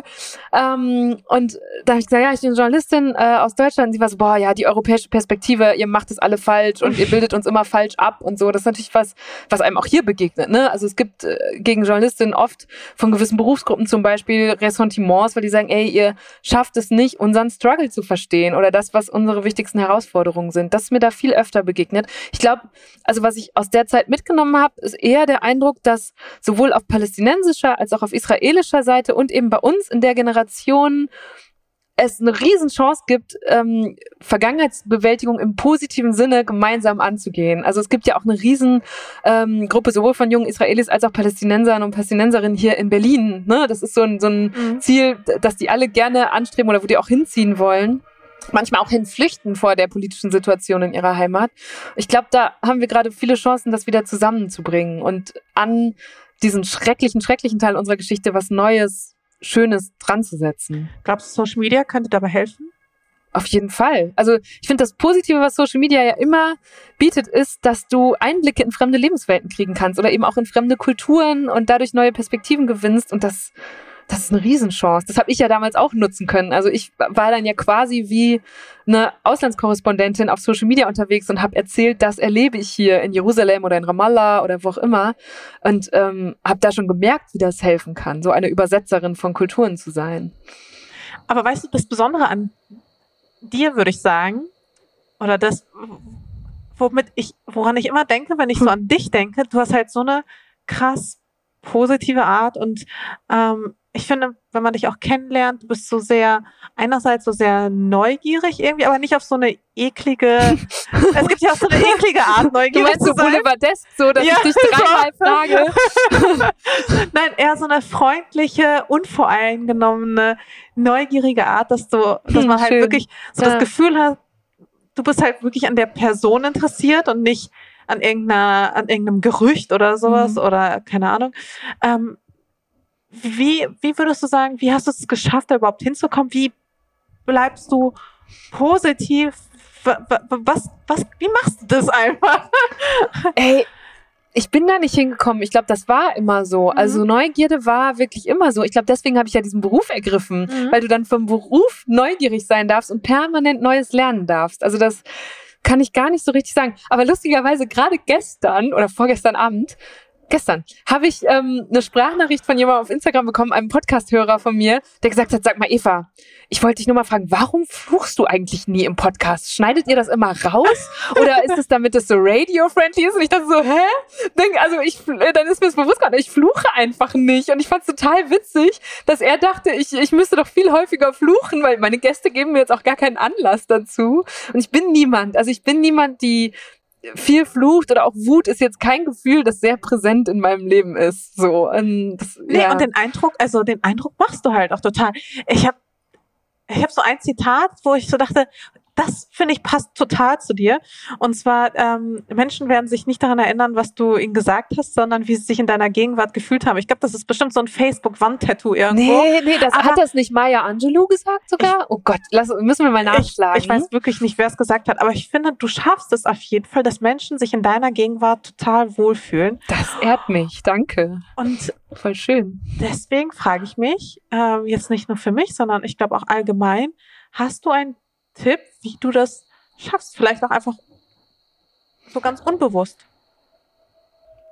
Also, ich glaube, was wirklich so ist, also wenn jetzt ich zum Beispiel Gäste auch im Podcast habe oder wenn ich auf Reportage bin und da Leute treffe oder so, dann ist mir zum Glück nicht so wichtig, wie ich gerade aussehe oder klinge oder ob ich jetzt was Dummes sage, sondern ich will wirklich was von den Leuten hören und rausfinden. Das ist mir am wichtigsten. Das habe ich schon öfter gemerkt, nämlich immer dann, wenn ich nachher im Schnitt sitze und merke, warum hat mir keiner gesagt, dass meine Haare da so dumm geflogen sind? Weil es mir wirklich ja. egal ist und ich das dann vergesse, darauf zu achten. Oder dass ich dann manchmal ärgere ich mich im Podcast, weil ich so eine dumme Frage oder Formulierung gestellt habe, weil ich in dem Moment so im Kopf so übergesprudelt bin und dachte, oh, ich will das jetzt aber ganz schnell wissen. Ähm, ich glaube, das hilft dabei. Es ist einfach wirklich ehrlich, wenn ich da bin, will ich das rausfinden. Und vielleicht ist aber auch deshalb, weil du eben nach diesem introvertiert gefragt hast, ich bin dann auch oft so aufgeladen mit allem, was ich gehört oder erlebt oder von den Leuten ja auch bekommen habe. So, die geben mir was von sich preis, auch im Zweifel, dass ich dann erstmal zu Hause wieder alleine sitzen und das alles so verdauen muss, im ah. besten kognitiven Sinne. So. Also es ist auch so ein bisschen so ein Fehlen von Ego. Ja, also ich will nicht behaupten, ich sei komplett uneitel und hätte überhaupt kein Sendungsbedürfnis, weil dann würden wir jetzt hier sitzen oder, oder ich würde auch all das nicht machen. Aber ich glaube, ich, ich habe mich da auch am Anfang viel mit beschäftigt, weil ich wissen wollte, wenn ich jetzt sowas wie Deutschland 3000 mhm. mache und mich da so vor die Kamera stelle, ob ich dann Gefahr laufe, abzuheben oder so die falschen Prioritäten zu setzen. Und ich glaube, dass ich davor wirklich zumindest noch gefeit bin, mich jetzt selber zu wichtig zu nehmen. Hoffe ich. Oder hoffe auch, dass ich genug Leute im Umfeld habe, die das im Zweifel mich darauf hinweisen, wenn ich irgendwie Gefahr laufe, so zu werden. Aber hast du auch mal schlechte Tage? Und wenn ja, also, oder schlechte Momente? Wie lange? Ja, natürlich. Aber wie lang, wie sieht sowas bei dir aus? Geht das dann so zehn Minuten oder? nee, das kann auch, das kann auch ein kompletter Tag sein, wo ich mal komplett durchhänge. Aber natürlich habe ich dann erst recht nicht die Motivation, mich noch für irgendein Handy oder Mikro zu setzen weil, also dann fällt mir auch nichts ein, was ich Mhm. sagen sollte, sondern dann vergrabe ich mich wirklich und, und häng durch und äh, häng vielleicht auf dem Sofa rum und äh, oder ess irgendwas oder lass auch alle Medien mal liegen und geh raus, treff meine Freunde. Das finde ich ist eh immer eine sehr gute Medizin, sich so von Leuten, die man gern hat und wo man sein kann, wie man einfach ist, ohne dass man irgendwas bedenken muss, sich von denen ablenken zu lassen. So, Also du hast schon manchmal schlechte Tage. Ja. Nur nicht so häufig. ja. ja, ja. Aber gibt es irgendwas, was so, was dich, ja, was so deine Laune senkt oder was dir so schlechte Laune macht? Also Mm. reagierst du allergisch auf irgendwas? Weil du setzt dich ja auch mit vielen Themen auseinander, wo man jetzt meinen könnte, das könnte einem schon echt schlechte Laune machen. Ja, das habe ich tatsächlich, das hat ein bisschen zugenommen. Das habe ich gemerkt nach Hanau und Mhm. auch nach allen Entwicklungen in den letzten Wochen mit Black Lives Matter, dass mich das sehr stark auch unterbewusst oder psychisch angreift und dann arbeitet sowas und ich merke dann im Alltag so krass, warum bin ich so schlecht drauf? Und irgendwie abends, wenn ich im Bett liege, kommt mir auf einmal hoch, das sind diese Themen. Und ehrlich gesagt, dachte ich nicht, dass ich, also ich bin eine Journalistin, das heißt, ich darf das eigentlich nicht zu nah an mich rankommen Mhm. lassen. Und es hat sich in den letzten Monaten verändert, so dass mich manchmal wirklich Sachen emotional so abräumen können. Ähm, Also vor allem Rassismus. ja, genau, Rassismus oder generell solche Ungerechtigkeiten und Vorfälle, wo ich denke, was ein Scheiß. So, ich habe das nie am eigenen Leib erfahren müssen und, und bin gerade wehrlos dagegen. Ich möchte zum Beispiel meine Freunde und Freundinnen oder generell einfach Leute davor schützen. Und die, dann habe ich das auch so ein Gefühl von, welche Verantwortung trage ich als Journalistin oder als die Frau mit diesem Instagram-Following, wo die Leute vielleicht erwarten, dass man jetzt das und das dazu sagt. Ähm, das, das beschäftigt mich dann schon sehr. Und dann brauche ich äh, Tage und Wochen, um das, oder das habe ich jetzt auch wieder gelernt, dass man sich diese Zeit dann aber auch nehmen darf, sich damit auseinanderzusetzen, auch gerade jetzt über solche Themen, sich selber erstmal zu bilden und zu, über, zu sensibilisieren, rauszufinden, was muss ich alles zusätzlich wissen, um das besser verstehen zu können. Das ist dann für mich auch so eine Zuflucht, äh, zu sagen, okay, das überfordert mich hier gerade auf eine Art, die ich nie erwartet hätte, dann muss ich mehr darüber lernen, mich ganz intensiv reinstützen und genauso darf man aber, finde ich auch, dann irgendwann einen Punkt machen und sagen, okay, ich muss mich nicht 24/7 damit auseinandersetzen. Ich darf auch noch mein ganz privates Leben haben mit Freunden und Freundinnen und äh, die und Themen mal so gut es geht abschalten. Ne? Da, wieder damit sind wir wieder Ja, bei ja. diesem Privileg, dass wir das halt können Voll. bei diesen Themen. So, ja. Und wie lädst du dich dann auf? Also was, was gibt dir dann einfach in dem Moment wieder Kraft oder? Also ehrlich gesagt, ganz oft ist es auch einfach so, dass es an dem Tag nicht funktioniert und dann muss man drüber schlafen und am nächsten Tag sieht die Welt schon wieder anders aus. Ist echt so, ne? Ja, es funktioniert wirklich gut. Und wenn es am nächsten Tag immer noch nicht gut ist, dann merkst du, okay, genau, da- dann jetzt muss man andere Ja, Maßnahmen ergreifen. So. ja, und ich merke auch. Also ich habe oft in den letzten Wochen auch das Gefühl gehabt, boah, scheiße, ich habe das Gefühl, alle sind viel weiter als ich, die haben schon was verstanden, wo ich noch gar keine Worte für gefunden habe. Und dann aber sich mit Leuten darüber zu unterhalten oder Rat zu suchen und zu merken, nee, die haben auch noch ganz viele Fragen. Ähm, oder so meine Kollegin Nadesh, die hat bei uns den Film gemacht, wo People of Color halt sagen, das und das fordern wir jetzt von der Politik und von der weißen Mehrheitsgesellschaft. Die hat gesagt, Eva, ähm, ich bin davon selber betroffen, aber ich habe auch selber jetzt noch so viel mehr Themen und Fragen dazu und muss selber noch so viel mehr lernen. Und dann wir, hat sie mir auch ganz viel Sicherheit darin gegeben, dass wir das gemeinsam bestreiten können und so. Das war total gut. Also generell so immer darüber zu reden und sich auch zu trauen, mit Fragen transparent zu sein und dass man noch nicht alles verstanden hat. Ich finde, das ist auch, gerade wenn wir eben darüber gesprochen haben, wie das ist, mit einer Meinung rauszugehen, finde ich das ein ganz großes Problem, dass wir oft im, in dem Dialog, dem vermeintlichen auf Social Media haben, dass es dass man einander quasi nicht mehr erlaubt, eine Meinung Mhm. auch zu ändern oder noch nicht alles zu wissen und so. Und dass wir viel öfter müssten wir eigentlich vorleben und zugeben, okay, das habe ich nicht bedacht und uns zu entschuldigen für Fails und Fuck-Ups oder auch mal transparent zu machen, wo wir eine Meinung geändert haben über die Zeit. So. Davor hatte ich halt eher damals eben genau Angst, als Ja. ich dich damals angesprochen habe, weil ich mir selbst auch diesen Raum nicht gegeben habe, mich irren zu dürfen oder ja, ähm, einfach Angst hatte, festgenagelt zu werden für immer Mhm. und ewig auf meine Meinung, die sich ja auch durchaus ändern kann. Ja, Das, Ja. das stimmt absolut. Das ist etwas, was wirklich ein großes Problem ist. Aber hattest du zum Beispiel schon mal einen Shitstorm? ähm, ja, wie gesagt, nicht so dollen persönlich, aber wenn dann eben auf diese Themen, wie die, die ich eben genannt habe, ne, dass wir so einzelne Videos zu Themen machen, wo Leute dann ausrasten, wo eine Gruppe in der Community komplett ausrastet und auf einmal so sehr stark in der Diskussion wird und dann vielleicht auch unkonstruktiv. Und das versuchen wir zu moderieren, weil natürlich darfst du, un, darfst du nicht einverstanden sein mit den Perspektiven, die wir abbilden, aber dann musst du es bitte trotzdem konstruktiv kommunizieren und nicht so mit Hau drauf. Ich will nicht, dass meine Interviewpartnerinnen und Partner beleidigt werden zum Beispiel mhm. oder dass wir haben, also mit das Schlimmste, was, was uns schon passiert ist, ist, dass wir ein Video gemacht haben mit Holocaust-Überlebenden, die so auf antisemitischen Hass im Netz reagieren und dann, also wenn du dann Holocaust-Leugnerinnen und Leugner in den Kommentaren hast, sowas sperren wir und, und verbergen es, weil das einfach nicht mehr. Ja. Ähm, und sonst wird, bleibt aber sehr, sehr viel stehen, äh, damit genau diese Debatten sich auch formen können. Und ich finde es dann auch toll zu sehen, dass wir fast schon so eine ja, selbstreinigende Community haben. Oder das habe ich inzwischen auch auf meinem Profil, dass wenn ich angegriffen werde, jemand anders in die Bresche springt. Das kennst du bestimmt auch, ja, ja. ne? Dass man dann verteidigt wird. Und das finde ich total gut, weil da erlebt man, wie ein konstruktiver Diskurs in der De Demokratie eben auch im Netz dann nur funktionieren kann, indem wir einander beispringen und Allies sind und immer wieder andere Leute daran definieren, unter welchen Bedingungen wir miteinander diskutieren wollen. Ich finde es auch total wichtig, dass man eben auch Follower hat, die einem dann zur, zur Seite springen und einen auch so ein bisschen unterstützen, weil man selbst manchmal nicht, was heißt, man weiß es nicht so richtig, aber ähm, häufig ist ja auch so eine Kritik so, dass du es auch vielleicht nicht mal nachvollziehen mhm. kannst ähm, oder dich nicht so reinfühlen kannst, weil es hat ja wahrscheinlich meistens einen bestimmten Grund, warum man eine bestimmte Position ergreift. Ähm, und da ist glaube ich, mal ganz hilfreich, wenn nochmal so eine neutral, also nicht neutrale Person, aber so jemand, der eben nicht ähm, ja, dann eben nicht in der Öffentlichkeit steht, nochmal da reingeht, der vielleicht nicht bekannt ist für irgendeine politische Position mhm. und da vielleicht so ein bisschen, ja, dem einen oder anderen den Wind aus den Segeln nehmen ja. kann. Ich bin da immer sehr dankbar für und ich habe da vor allem großen Respekt vor, weil es ja auch, also jeder Kommentar ist immer nochmal so eine zusätzliche Hürde, die mhm. Leute überwinden. Sie machen sich die Mühe, was da hinzuschreiben, vorher was gelesen zu haben, sich kurz gedanklich damit auseinanderzusetzen, in welche Diskussion sie sich da reinstützen. Und im Zweifel kommt eine Antwort und dann musst du nochmal drauf eingehen und hast den Tag damit zu tun, äh, diese Debatte auszutragen. Und das, da bin ich immer dankbar, wenn Leute sich da einbringen. So. Total, aber das äh, bedeutet ja auch im Endeffekt nur, dass es irgendwas in ihnen getriggert hat. Ja. Also ja.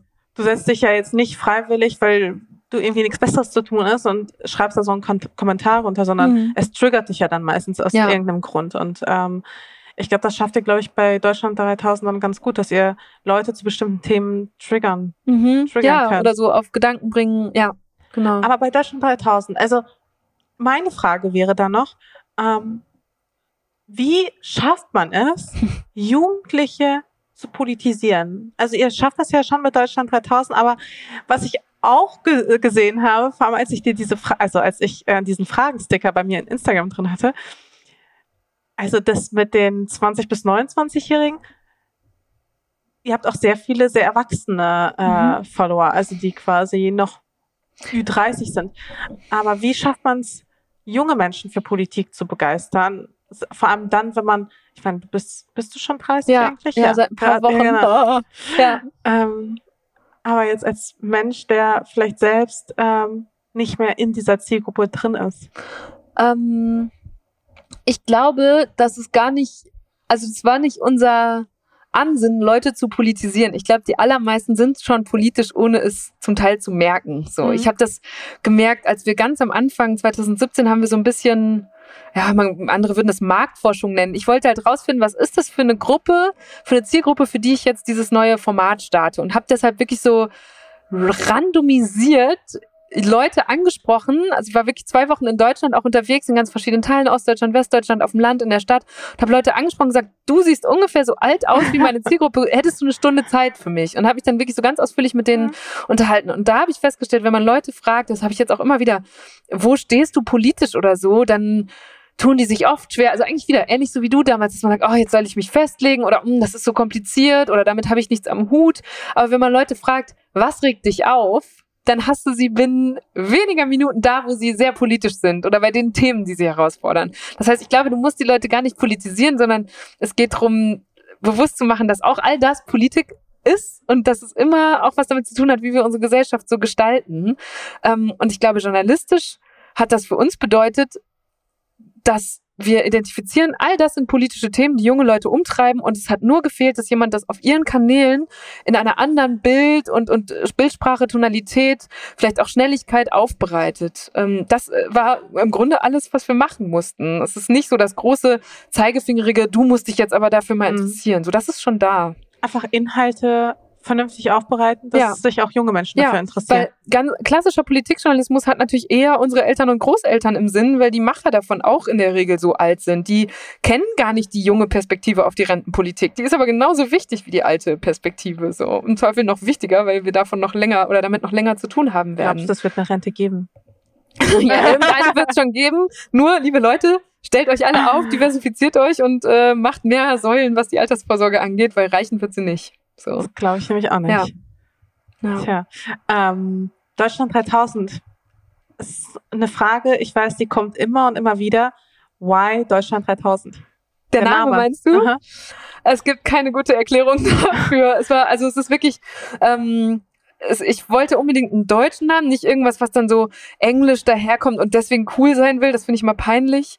Ähm, und dann hatten wir so ein langen, eintägigen Workshop ganz früh in der Formatentwicklung und saßen alle, waren völlig durch, nachdem wir ganz viele Sachen besprochen hatten und haben dann gesagt, okay, kommt, jetzt lass doch am Ende dieses Tages noch mal einen halben Tag, äh, halbe Stunde über den Namen nachdenken und haben alle einfach nur wirklich so fertig in unseren Stühlen gehangen und einander so Begriffe hingeworfen. Und dann sagte irgendwer auf einmal Deutschland 3000 und ich liebe erstmal Alliterationen, ähm, war deshalb schon hellhörig und habe dann gedacht, geil, das klingt irgendwie nach sehr viel Energie und nach Zukunft und gleichzeitig ein bisschen trashig und könnte auch ein Waschmittel sein oder so. Und das, dann ist es das geblieben, weil alle einfach kurz aufgehorcht haben und jetzt ist es da und es ist wie mancher komischer Bandname, dass man sich denkt, was soll das eigentlich? Aber es funktioniert halt und ich will es auch nicht mehr ändern. So. Und man kann die 3000 an alles dranhängen. Es funktioniert richtig gut. nee, also absolut. Ich habe mich das anfangs auch gefragt und ja. Ja, jetzt ist es so. Ja, jetzt, es ist wie es ist, ne? Ja, bei Namen darf man immer sich nicht zu lange darüber Gedanken machen und dann muss man sie einfach irgendwann hinstellen und immer wieder benutzen und dann halten sie sich so. Dann sind sie irgendwann so.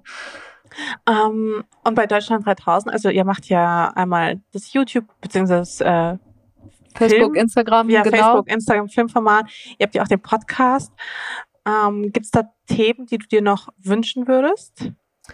Die du gerne noch abbilden würdest? Mm, ja, wir haben jetzt diesen Sommer machen wir ein paar, die ich schon ganz lange auf dem Zettel hatte, was, wo man immer wusste, oh, das sind so Reportagethemen, dafür müssen wir rausfahren. Deswegen haben wir die alle in den Sommer geschoben. Ich wollte zum Beispiel schon ganz lange was machen über die Bedeutung vom Ehrenamt.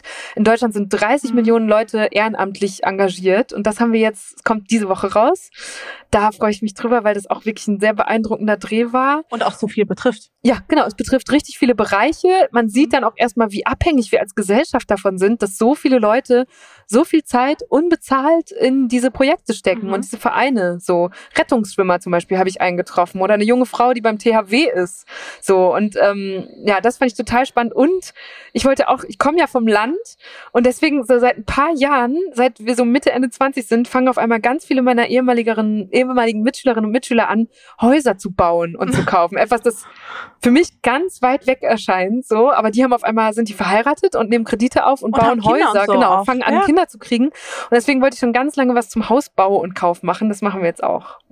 Mhm. Ja. Ja, ich glaube, das ist auch so ein Thema, was viele interessiert, wo ich auch irgendwie merke, das ist so der Moment, wo ich dann häufig tatsächlich auch zugeben muss, meine Community und meine Follower leben halt in einer ganz anderen Realität teilweise als ich, mhm. weil für mhm. mich ist das auch so nicht weit weg, aber ich sag mal so, in Berlin allein schon eine Wohnung ja. zu kaufen, ja.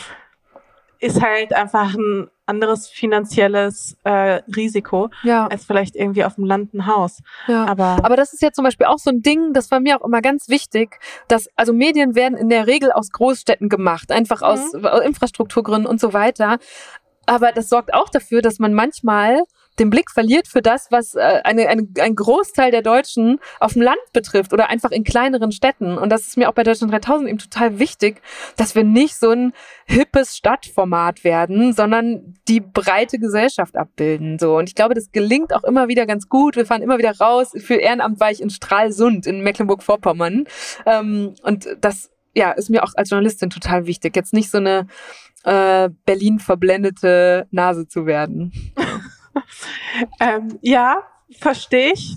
Also ist bei mir natürlich komplett ja, aber bei dir ist ja auch wieder so, also gerade wenn man dieses Fashion-Thema betrifft, da bist du ja quasi wirklich am Puls der Zeit. So die Trends passieren ja in aller Regel hier und du Genau. kannst sie dann wieder da raustragen. Ne? Also Ja, es ist ja einfach eine andere genau, Funktion. Sie, sie kommen dann später halt einfach an. Und ich habe das zum Beispiel ganz stark beim Gendern gemerkt, Mhm. ähm, dass ich dieses Thema Gendern gerade bei mir so krass auf dem Schirm habe und versuche, mich da auch irgendwie besser auszudrücken oder mich auf, auf jeden Fall auch mehr zu informieren und dass mir das noch so sehr, sehr schwer Mhm. fällt. Und wenn mir das schon in Berlin Mitte so schwer fällt, dann denke ich mir, auf dem Land ist es, also ist es halt wirklich noch so genderwahnmäßig. Mhm. So wie, wie handhabst du zum Beispiel das Gendern? Weil ich meine, du bist ja auch Journalistin, du hast da ja auch noch eine andere Verantwortung, Ja. würde ich jetzt auch einfach mal sagen. Und trotzdem jetzt in deinen Podcasts oder auch in den Filmen oder auch wenn man jetzt so mit dir redet, es ist jetzt, also es ist jetzt nicht so, dass du das jetzt so im Alltag auch so übernommen hast, oder? Äh, du meinst, dass ich gendere? Mhm. Naja, eigentlich versuche ich schon immer beide Formen zum Beispiel Mhm. mitzunennen, wenn ich von Kolleginnen und Kollegen spreche. Ähm, ich hoffe auch, dass ich das jetzt in den letzten Minuten hab, größtenteils gemacht habe. Und ich glaube auch, man darf auch nicht sich vertun und denken, dass Leute in unserem Alter, nur weil sie auf dem Land wohnen, diese Themen nicht auf dem Zettel haben. Ich glaube schon, dass natürlich manche äh, eine andere Priorität haben, zum Beispiel bei Tempolimit, siehst du das auch immer so. Wir sagen, Mhm. ey klar, nimm die Autos aus der Stadt, ist mir völlig egal. Auf dem Land wohnen Leute, die jeden Tag eine halbe, dreiviertel Stunde Absolut, pendeln und für klar. die ist das einfach sehr relevant, ob es ein Tempolimit gibt oder nicht. Also es ist eher eine andere Perspektive Mhm. auf ein Thema. Aber ich das Gendern ist ja etwas, was alle betreffen würde. Genau, und Gendern potenziell. betrifft alle und deswegen sind wir bei Deutschland Maße? 3000. Wir gendern seit, seit langer Zeit alles, gendern in den Untertiteln mit einem Sternchen, ähm, haben auch neulich erst wieder einen Film dazu gemacht, wo ich ähm, junge Schulkinder dazu befragt habe, weil wir rausfinden wollten, inwiefern nehmen die das eigentlich wahr, Geschlechterunterschiede in der Sprache und was macht das mit deren Wahrnehmung. Und das ist zum Beispiel ein Film, der ähm, total viral gegangen ist, wo ich auch wieder gemerkt habe, ah, das Thema beschäftigt schon viele Leute. Und ich glaube, dass viele Medien, also Politiker benutzen, glaube ich, manchmal das Thema, um irgendwie zu polarisieren.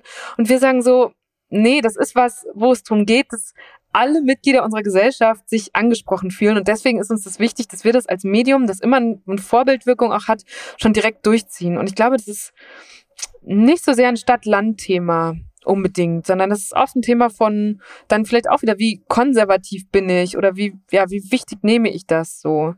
Ähm, ja. Also ich glaube, man darf sich nicht vertun. Es gibt auf dem Land sehr, sehr viele auch progressive Menschen. Ich merke das auch Nein, zum also Beispiel, wenn ich mit wenn ich mit Freundinnen von, äh, die dort geblieben sind, in meiner Heimat drüber Mhm. spreche, wie präsent die zum Beispiel diese Frage von Vereinbarkeit von Beruf und Familie haben, wo man immer denkt, das betrifft jetzt zum Beispiel nur Akademikerinnen und Akademiker oder nur Leute, die irgendwie in der Stadt Mhm. wohnen. Das ist überhaupt nicht so. Ne? Und ähm, ja, Aber Gendern ist für dich zum Beispiel dann auch so ein Thema im Grunde, was, weil ich, ich weiß auch nicht, ich habe da jetzt mit ein paar Gästen drüber gesprochen und mir fällt das nach wie vor, also es ist sicherlich eine Sache der Gewohnheit, aber ich merke da immer wieder, dass ich da auch krasse Bildungslücken habe. Also ähm, sei es zum Beispiel korrektes Gendern bei Non-Binary. Ja. ja, Ähm, da bin ich dann halt manchmal einfach komplett lost. ja, klar, bin ich auch. Also d- das hatte ich jetzt auch gerade, wenn es da gab es ja zuletzt Diskussionen, wo non-binäre Personen auch in der in der Diskussion involviert waren und dann zum Teil komplett falsch gegendert wurde. Ähm, ich glaube, das, das ist auch wieder was, wo wir durch aus Fehlern lernen. Also das, da merken wir wahrscheinlich auch beide. Ne? In dem Moment, wo wir diese Fehler machen, wirst Mhm. du sofort von Leuten darauf hingewiesen Mhm. und hast dann das Privileg, es schneller besser machen zu können und anderen vorleben zu können. Und ich glaube, Sicherlich. ja, Ich glaube, schwierig wird's halt wirklich oder ein bisschen komplizierter wird's dann sicherlich, wenn es weder eine Zugehörigkeit weder zum männlichen noch zum weiblichen Mhm. Geschlecht wir- gibt. mhm. Und dann, also dann weiß ich manchmal wirklich gar nicht mehr. Aber habt ihr solche Fragestellungen dann auch, dass ihr dann ähm, das zum Beispiel auch gegenchecken lasst oder dass Voll, ähm, ja. das bei euch immer so wieder Thema ist? Also konkret mit Non-Binarität erinnere ich das, oder Binarität erinnere ich das jetzt nicht. Aber zum Beispiel, ist ein anderes Thema, aber mit Gegenchecken. Wir haben mal was gemacht ähm, nach, ich glaube nach Chemnitz, über junge Leute in Sachsen, die, wo wir dann einfach gesagt haben, okay, wie empfindet ihr das jetzt gerade? Die dann gesagt haben, ey Leute, wir sind nicht alle Nazis so und sich so Mhm. gegen Vorurteile wehren wollten. Und dann haben wir überlegt, was schreiben wir jetzt eigentlich in die Überschrift? Ist es okay, Ossi zu sagen. Und weil wir zu dem Zeitpunkt niemand aus Ostdeutschland in der Redaktion hatten, haben wir halt dann ostdeutsche Freunde angerufen oder Kolleginnen und Kollegen und gefragt, wie ist denn das? Darf man dieses Wort gerade verwenden oder ist das eher, ist es was Cooles oder eher eine Beleidigung und und und? Und haben dann nachher, nachdem wir diese Perspektiven eingesammelt hatten, davon abgesehen und gesagt, nee, das verwenden wir mal lieber nicht und schon gar nicht als eine Redaktion, die gerade größtenteils westdeutsch besetzt ist. So.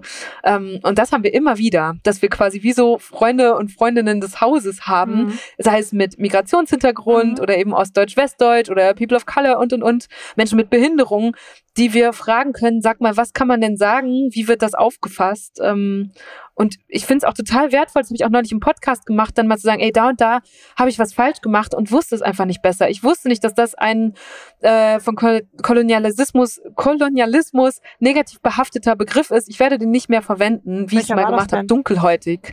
Ich hatte ein Interview mit Teddy Tecklebran, eine mhm. total coole. Das ich gehört. Ja, ja, genau. Das, war, gut. hat richtig Spaß gemacht. Super beeindruckender Typ. Und ich habe den mehrmals dunkelhäutig genannt in meiner war, hatte mich vorher nicht damit beschäftigt, mhm. dass, dass, dass man diesen Begriff als Beleidigung auch auffassen kann oder einfach, dass er nicht eben nicht unbehaftet ist. Und Teddy war damit auch, glaube ich, jetzt gar nicht, das hat ihn in dem Moment nicht betroffen. Ich glaube, das hätte er mir schon gesagt oder nicht betroffen gemacht. Aber später haben mir halt andere Leute geschrieben, nee, ey, das kannst du eigentlich nicht mehr sagen und sag mal lieber schwarz. Ähm, und seitdem habe ich das halt geändert. So und bin halt mhm. dankbar, wenn solche Hinweise aus der Community kommen. Genau, so geht's mir nämlich genau, also so geht's mir halt einfach auch. Wenn ich so einen Hinweis von der Community bekomme, wie ich etwas sagen kann, sagen soll, ausdrücken kann, ja. dann bin ich da total dankbar für. Aber wenn man das irgendwie so teilweise selber versucht herauszufinden und dann aber so viele Gegensätze zusätzliche Artikel dann auch liest. Ja. Ja, das ist total schwer. Weiß man halt. Ja. Und da gibt's halt einfach so ein paar Themen, die für mich wirklich noch so, ja, so, ähm, so unbesch unbeschriftet irgendwie sind, also mhm. so weißes Papier. Also ich weiß doch noch nicht, wie ich damit umgehe. Aber ähm, ich habe leider auch keine, keine ähm, Redaktion oder so, die mir da auch helfen könnte. Ja. Das ist da, glaube ich, der große Nachteil.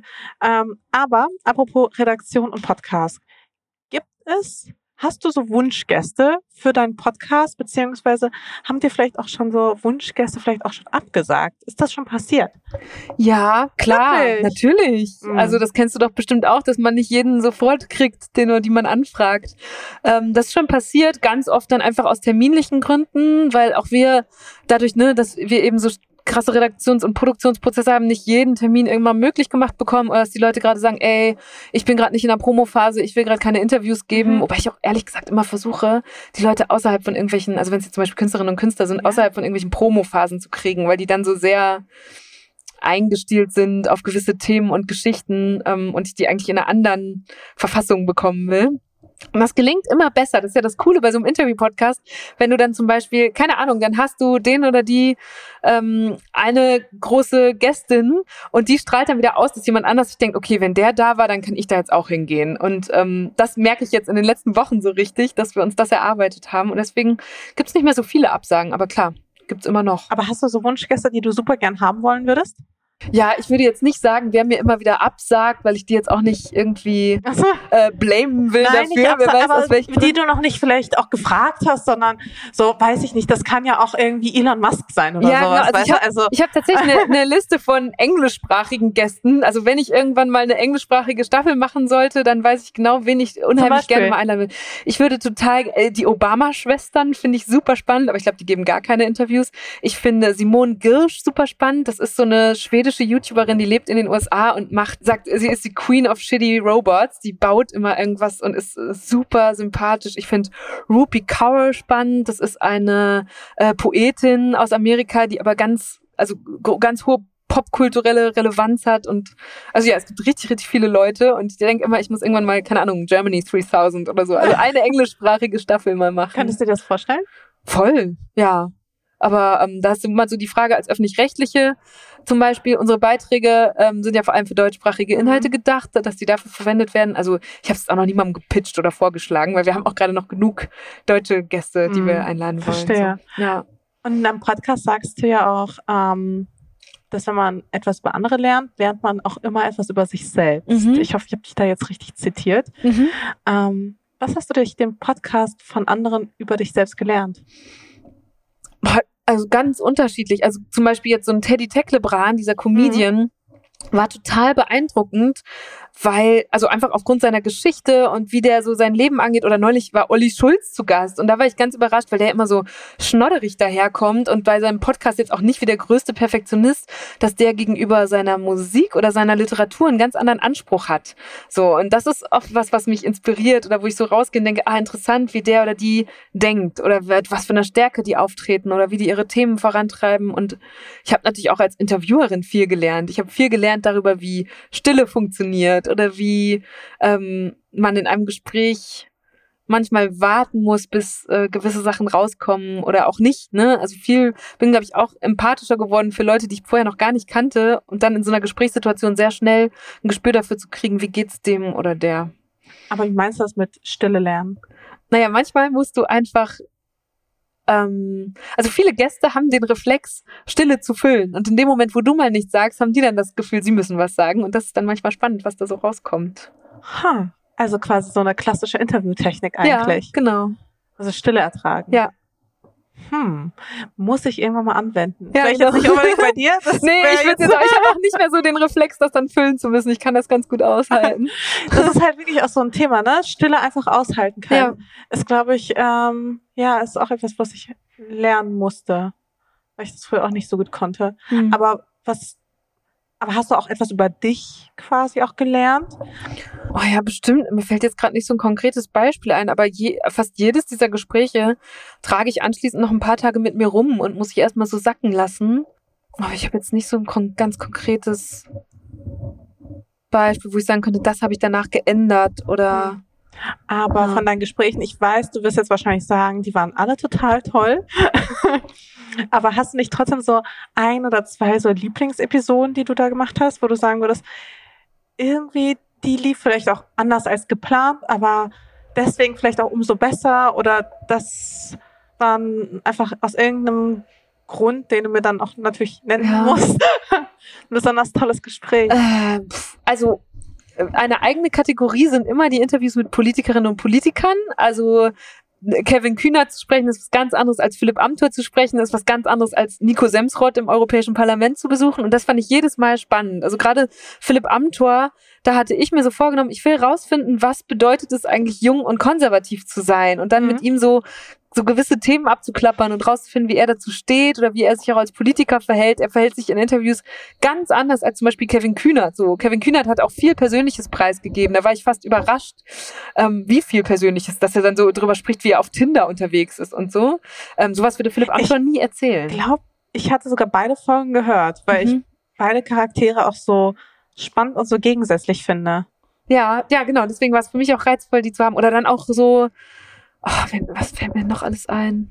Ich bin gerade eher schon im Kopf bei den Leuten, die als nächstes kommen. Aber zum Beispiel hatte ich auch ein richtig gutes Gespräch mit Till Reiners. Das ist so ein Comedian und Kabarettist, der dann auf einmal sich so massiv aufgeregt hat und wo man so gemerkt hat, boah, der ist einfach auch richtig politisch und diese Themen liegen ihm. Oder ähm, ja, Lena Meyer-Landrut war auch spannend, so, obwohl die gerade mega im Promomarathon war. Und da hat man aber gemerkt, wie das auch an ihr zehrt. Und ja, also äh, ich weiß es nicht. Ich habe bei jedem irgendwie so geschickt. Die YouTuberin Cold Mirror hat sich gewünscht, dass wir uns auf dem Pfannkuchenschiff in Bremen treffen. Und es war sicherlich eine meiner absurdesten Dienstreisen. Oder Ariana von Herrengedeck, mit der war ich im Streichelzoo. Und dann gibt's manchmal ergeben sich schon aus den Orten so ganz andere lustige Gespräche und Themen. Warte, warte, warte, warte. Pfannkuchenschiff? Ja, es gibt in Bremen ein Schiff, wo ein Restaurant drin ist, das nur Pfannkuchen verkauft. Und dann war ich mit Cold Mirror äh, Pfannkuchen essen und habe mich dabei sehr gut mit ihr unterhalten. Oh mein Gott, ich liebe Pfannkuchen. Ja, dann musst du da mal hinfahren. Also das ist auch was, wovon viel zu wenige von meinen Gästen machen davon Gebrauch, dass wir ihnen immer sagen, ey, wir kommen gerne, wohin auch immer du möchtest. Ähm, die wenigsten nutzen das aus, weil wir machen, wir können dann ja auch Orte zugänglich machen, die sonst nicht so zugänglich wären. So irgendwie mal ein Museum, das wir dann für uns haben oder so. Aber Ach, machen die wenigsten. Das sollten sie mal öfter machen. Ach so. Ah, das ist ja spannend. Ja. Dann ja. habe ich noch gar nicht gedacht, dass diese Option ja auch besteht. Ja, ja. Ist Das ja ist auch cool. immer ganz geil, so als öffentlich-rechtlich, wenn du dann anrufst und sagst, ja, hier äh, NDR und Funk und wir haben diesen großen Podcast und dürften wir mal. Das ist richtig cool. Aber weißt du, wenn du das so erzählst, das klingt irgendwie schon so, weißt du, du bist so weit gekommen, ich meine, ihr seid offensichtlich auch schon so weit gekommen, dass ihr irgendwelche Museen für euch haben könnt. Jetzt nicht, ja, naja, also es funktioniert auch nicht immer. Zum Beispiel mit Ariana wollte ich eigentlich in eine Marathonausstellung in einem Sportmuseum, Ja. also in einem verhältnismäßig kleines Museum und jetzt auch nicht während der Hauptöffnungszeiten und so. Aber das ging dann nicht, weil da gerade ein Umbau war und so. Und dann sind wir halt im Streichelzoo gelandet. Aber es ist halt auch cool, dass der Streichelzoo sagt, ja klar, kommt hierher und äh, macht den Hahn nach und streichelt unsere, ähm, unsere Lockentauben und so. Also es war auch sehr Aber trotzdem ist witzig. es ja jetzt auch nicht so, dass du irgendwie aus heiterem Himmel Journalistin geworden bist Mhm. und Deutschland 3000 gegründet hattest und plötzlich habt ihr irgendwie acht Millionen Aufrufe auf Facebook. so, das ist ja jetzt nicht von jetzt auf gleich passiert, sondern es war ja schon auch ein längerer Prozess, Mhm. ähm, wo ich jetzt sagen würde, klar, der Zeitgeist hat sicherlich auch begünstigt, aber was hat dich damals bewegt, quasi in dieses Feld reinzugehen, was ja damals noch nicht so viel verbreitet war, was vielleicht damals vielleicht auch nicht so die Anerkennung äh, genossen hat, die es ja auch heute genießt. Und vor allem auch als, aus journalistischer Perspektive gehst du auch an die Dinge ganz anders dran. Ich Mhm. meine, das hört man ja jetzt im Podcast, aber auch wenn man sich mit deinen Inhalten beschäftigt. Die sind ja jetzt nicht so klassisch journalistisch, würde ich sagen, sondern auch immer mit so einem gewissen Storytelling verbunden. Mhm. Du merkst, ich habe viele Fragen, die in einer Frage irgendwie stecken. Aber so dein Weg in dieses, in das ganze Thema, kannst du das nochmal irgendwie aufzeigen oder vielleicht auch so eine Art Erfolgsrezept mitgeben? Weil ich glaube, das ist schon so ein Thema oder das ist vielleicht auch so ein Feld, was viele auch interessiert, wo sie denken, vielleicht würden die das auch ganz gerne mal machen. Ich glaube, ich habe immer, also ich habe schnell gemerkt, dass es mir nicht so viel bringt, immer zu überlegen, was will ich werden oder wer will ich sein. So, das macht einen auch fertig, finde ich, weil dann schraubst du sich sehr schnell in so Höhen, wo du deinem eigenen Anspruch nicht mehr genügen kannst oder wo du manchmal ein Bild von dir siehst, das aber wo du vielleicht erst in fünf Jahren sein kannst oder so. Mhm. so ich habe rückblickend auch erst gemerkt, dass ich eigentlich immer nach der Frage gegangen bin, was will ich als nächstes lernen? Also zum Beispiel Mhm. diesen JournalistInnen-Austausch mit Israel und Palästina zu machen, war, ich wollte endlich diesen Konflikt verstehen und habe nach Möglichkeiten gesucht, da für eine längere Zeit hinzukommen. So, und dann äh, war ein halbes Jahr meines Lebens mit dieser Frage ähm, beschäftigt. So. Und dann gab es eben auch die Motivation zu sagen, ich möchte endlich mehr verstehen, wie funktioniert eigentlich Politik in Deutschland. Oder ehrlich gesagt wollte ich vor allem 2017 einmal in der Wahlkabine stehen und wissen, was ich tue.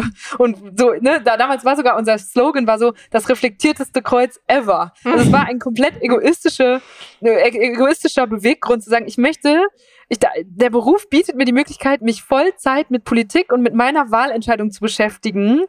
Geil, dann mache ich das doch jetzt mal. Ist natürlich voll nach hinten losgegangen, weil ich so viel am Ende wusste, dass ich auch nicht besser darin war, jetzt zu sagen, die eine Partei, die ist es jetzt, sondern im Gegenteil. Ich wusste natürlich auch bei jeder, ähm, wofür sie zu kritisieren war. Aber ich glaube, äh, journalistisch war mein Thema immer, was will ich als nächstes lernen und das dann auf neuen Kanälen aufzubereiten. Also wir sind ja beide aufgewachsen, quasi als diese, die erste frühe Digital Native Generation, die wirklich noch weiß, wie so ein Modemgeräusch klingt. Äh, und in dem Moment klingt man auch schon wie eine Oma, wenn man das erzählt. Ich weiß. Und ne, so, also ich weiß noch, was Lycos und Beep World waren und so und fand das halt spannend. So, was ist ein Blog? Ich habe auch schon als Teenagerin mal ein Jahr lang gepodcastet, einfach weil ich dieses Medium ausprobieren wollte. Und ich wollte auch 2016 rausfinden, ob Snapchat jetzt wirklich nur so ein Dickpick-Medium von Teenagern ist oder ob sich nicht auch da Journalismus machen lässt. Und es stellt sich raus, ja, natürlich kannst du da auch Journalismus machen. So, das hat mich als Journalistin immer gereizt, dass der Beruf auch die Möglichkeit bietet, das, was du dann gerade gelernt hast, mit anderen zu teilen. Und die Sache mit Deutschland 3000 war eben eine ganz egoistische, dass ich gedacht habe, ich brauche das als Userin und als Rezipientin, Leserin, Zuschauerin von Medien, bin ich einfach überfordert. So, warum gibt es keine jungen Perspektiven, die über Politik berichten, wo ich mich hindrehen kann, wenn ich mir eine Meinung bilden will? Und das war eigentlich ehrlich gesagt auch schon der Pitch. Also damit bin ich zum Sender gegangen und habe gesagt, es gibt das nicht, wir brauchen das ganz dringend, darf ich das bitte machen? Aber als Journalistin bist du jetzt mehr und mehr zu einer Art auch Person des öffentlichen Lebens geworden. Also ich glaube, das ist auch eine Sache, die man vielleicht nicht unbedingt bedenkt, wenn man sich dafür entscheidet, Journalist zu werden, weil man ja eher so über Personen des öffentlichen Lebens berichtet Mhm. und vielleicht auch weniger damit rechnet, selbst zu einer zu werden. Aber in deinem Fall ist es ja jetzt ganz eindeutig so, dass du ja auch neben deinem Beruf als Journalistin auch einfach Person des öffentlichen Lebens bist. Wie handhabst du das? Also was, was macht es in dir, dass sich Menschen quasi auch für dein Privatleben interessieren, vielleicht auch für deine Sexualität interessieren? Ähm, lässt du die Öffentlichkeit daran teilhaben oder wie handhabst du das? Mm, Also Und wann wurde dir das vielleicht auch überhaupt bewusst? bewusst wurde mir das, glaube ich, als ich 2016 mit diesen Snapchat-Sachen angefangen habe. Mhm. Damals haben wir auch für Funk so ein Nachrichtenkanal auf Snapchat gemacht, das sich explizit an Teenager gerichtet hat, wo wir gesagt haben, wir machen da für die Nachrichtenberichterstattung. Und damals wurde ich von älteren, insbesondere Kolleginnen, also Journalisten und Journalistinnen, dafür kritisiert, dass ich halt immer mein Gesicht vor die Kamera gehalten habe. Und die meinten dann, ja, dieser Selfie-Style, was soll das? Die nimmt sich selbst so wichtig. Und ich habe gedacht, nee, darum geht es nicht. Das Medium ist so, dass man eine Geschichte über sich selbst transportiert und dass man zur Identifikationsfigur wird. Und ich hatte das auch selber an mir beobachtet, dass ich zum Beispiel Reportagen, die waren für mich zugänglicher, auch auf YouTube, wenn ich die Reporterinnen und Reporter im On gesehen habe und wenn die ihr persönliches Erleben geschildert mhm. haben. Ich habe einfach gemerkt, dieser Journalismus liegt mir sowohl als Macherin als auch als Zuschauerin, Leserin und so weiter.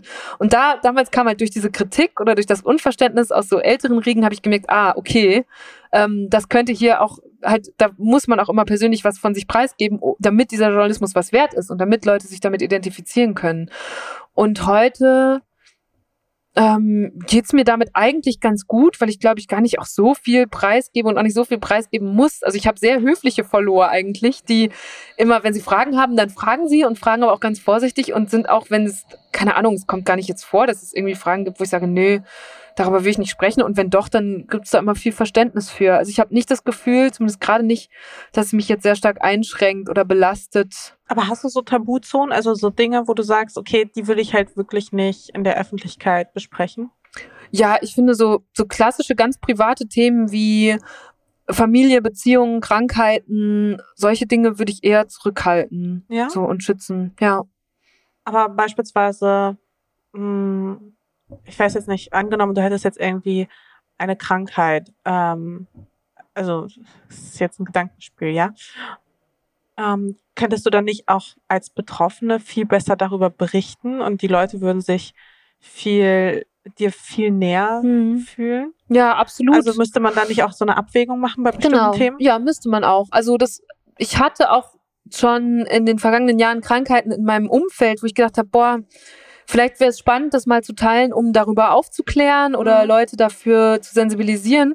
Aber das bedeutet, also in dem Moment, wo es mich nicht selber betrifft, sondern wo andere Leute erkrankt sind, ziehe ich die ja immer mit da rein. Mhm. So, da muss man sich sehr genau überlegen, will ich diese Geschichte wirklich so persönlich erzählen oder greife ich dieses Thema auf, sensibilisiere dafür, indem ich mir andere Protagonistinnen und Protagonisten suche oder einen anderen Zugang. Also ich kann ja auch Themen, die mich selber betreffen, dann wieder journalistisch mit etwas mehr Distanz beleuchten. Ich glaube schon, dass das manchmal einen Einfluss hätte. Die Frage ist dann aber auch, ob der so viel größer ist, als wenn ich es eben über diese größere Distanz mache. Und natürlich, also wenn jetzt zum Beispiel ich selber erkranken würde und das auch gerade wenn es eine Krankheit wäre, die mich so sehr aus dem Verkehr zieht, dass Leuten das auffallen wird, dann würde ich mir natürlich überlegen, teile ich das jetzt oder nicht? Und was bedeutet das für mein weiteres Leben? Bin ich dann nachher immer nur noch die, die diese Krankheit gehabt mhm. hat oder hat?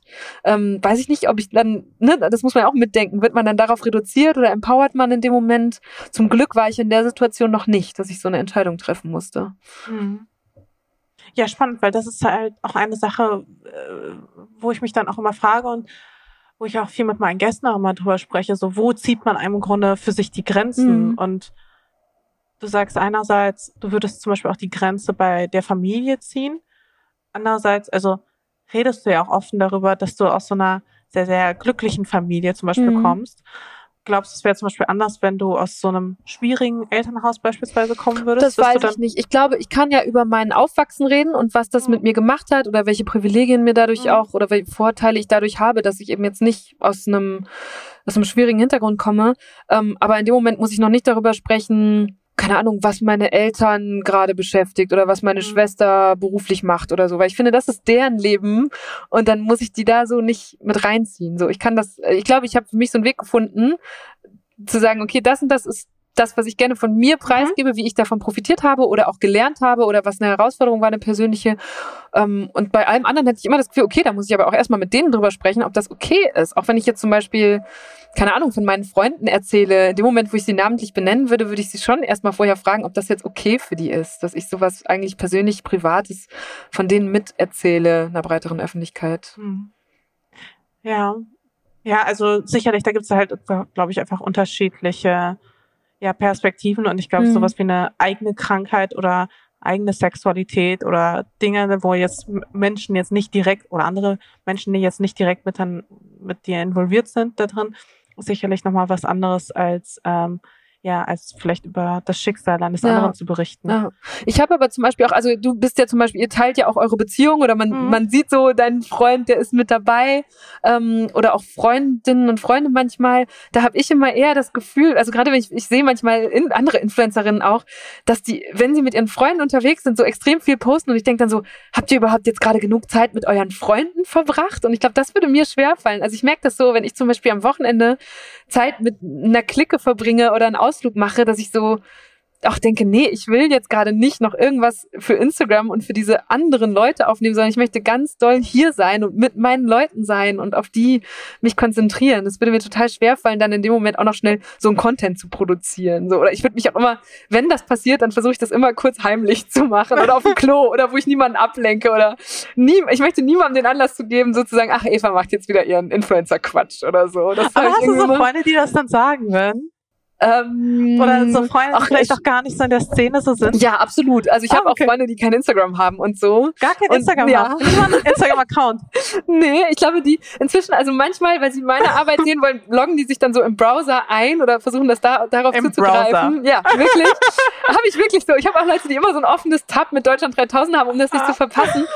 Und genau die kommen dann halt manchmal auch, aber ich glaube, also es ist dann, wenn schon immer lieb, neckisch gemeint, wenn die mich damit aufziehen, weil die auch einfach sehen, dass das meine Arbeit ist und wie wichtig mir das ist und sie das so schätzen. Das ist jetzt niemand, der das äh, abwerten würde oder so. Okay, ich weiß, oh mein Gott, ich, den Satz, den ich jetzt sagen werde, das ist so, don't do it, don't do it, don't sag, do it. Sag, sag, sag. Aber mir ist halt zum Beispiel aufgefallen, dass ähm, viele meiner Freundschaften, ich würde nicht sagen gescheitert, aber einfach irgendwann so ein bisschen mit der Zeit einfach so im Sande verlaufen sind, weil man sich nicht mehr so genug zu erzählen hatte im Sinne dessen, dass die Lebensrealität so unterschiedlich ist, mhm. dass ich jetzt auch nicht weiß, worüber ich mit Schulfreunden zum Beispiel unbedingt reden soll, weil sie ja eine ganz andere, ja, einfach eine andere Realität haben als, als ich jetzt in, in Mitte, was nicht bedeutet, dass sie schlechter ist oder sowas. Mhm. Also da ist nee, keine ist Wertung drin, ne? sondern sie ist halt einfach anders. Und ich wie gesagt, ich weiß nicht, worüber ich teilweise mit Ihnen reden soll, weil uns einfach unterschiedliche Themen beschäftigen, weil wir an unterschiedlichen ja, äh, Punkten unseres Lebens einfach stehen. Und ähm, wie, wie handhabst du das? Ich meine, wenn du jetzt von Freunden sprichst, die jetzt ja kein Instagram haben, dann interpretiere ich das so, dass es dann vielleicht auch, noch eher so Schulfreunde sind oder so mhm. Menschen sind, die du, ich sag oder mal, von früher auch, ja. kennst, also quasi bevor du diesen Job ausgeübt hast. Ähm, worüber spricht man da? Ey, also, Frage, aber ja. es ist halt, es, es, beschäftigt mich wirklich. Ja, aber also lass mich mal kurz überlegen, worüber ich zuletzt so telefoniert habe.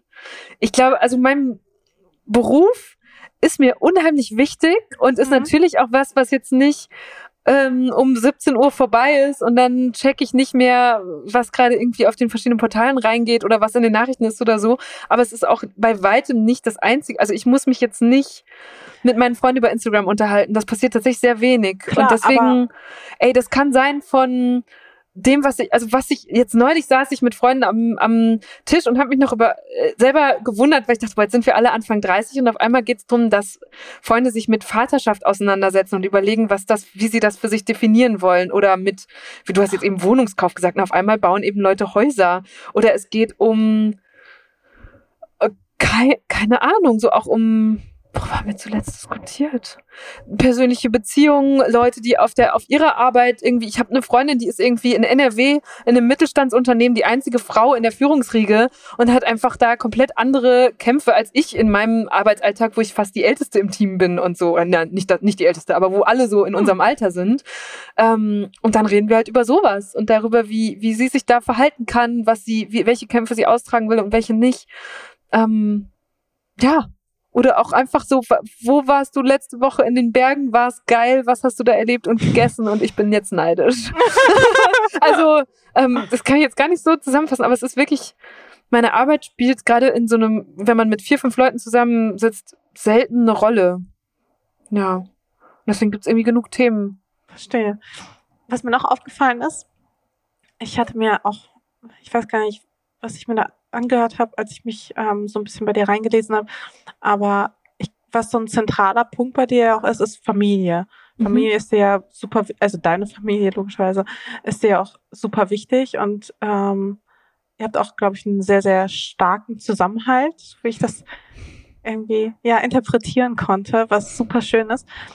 Und dann habe ich so drüber nachgedacht. Ich war so, hm, also alle Menschen, nicht alle, aber sehr, sehr viele Menschen, die ich gut kenne und die schon früh in ihrer Jugend vielleicht auch teilweise schon so ein bisschen politisiert waren oder sich auch für Politik interessiert haben. Also im Grunde ja auch, ich finde, wenn man sich für Politik interessiert, dann interessiert man sich auch immer automatisch so ein bisschen für Probleme mhm. und auch so ja klar ja.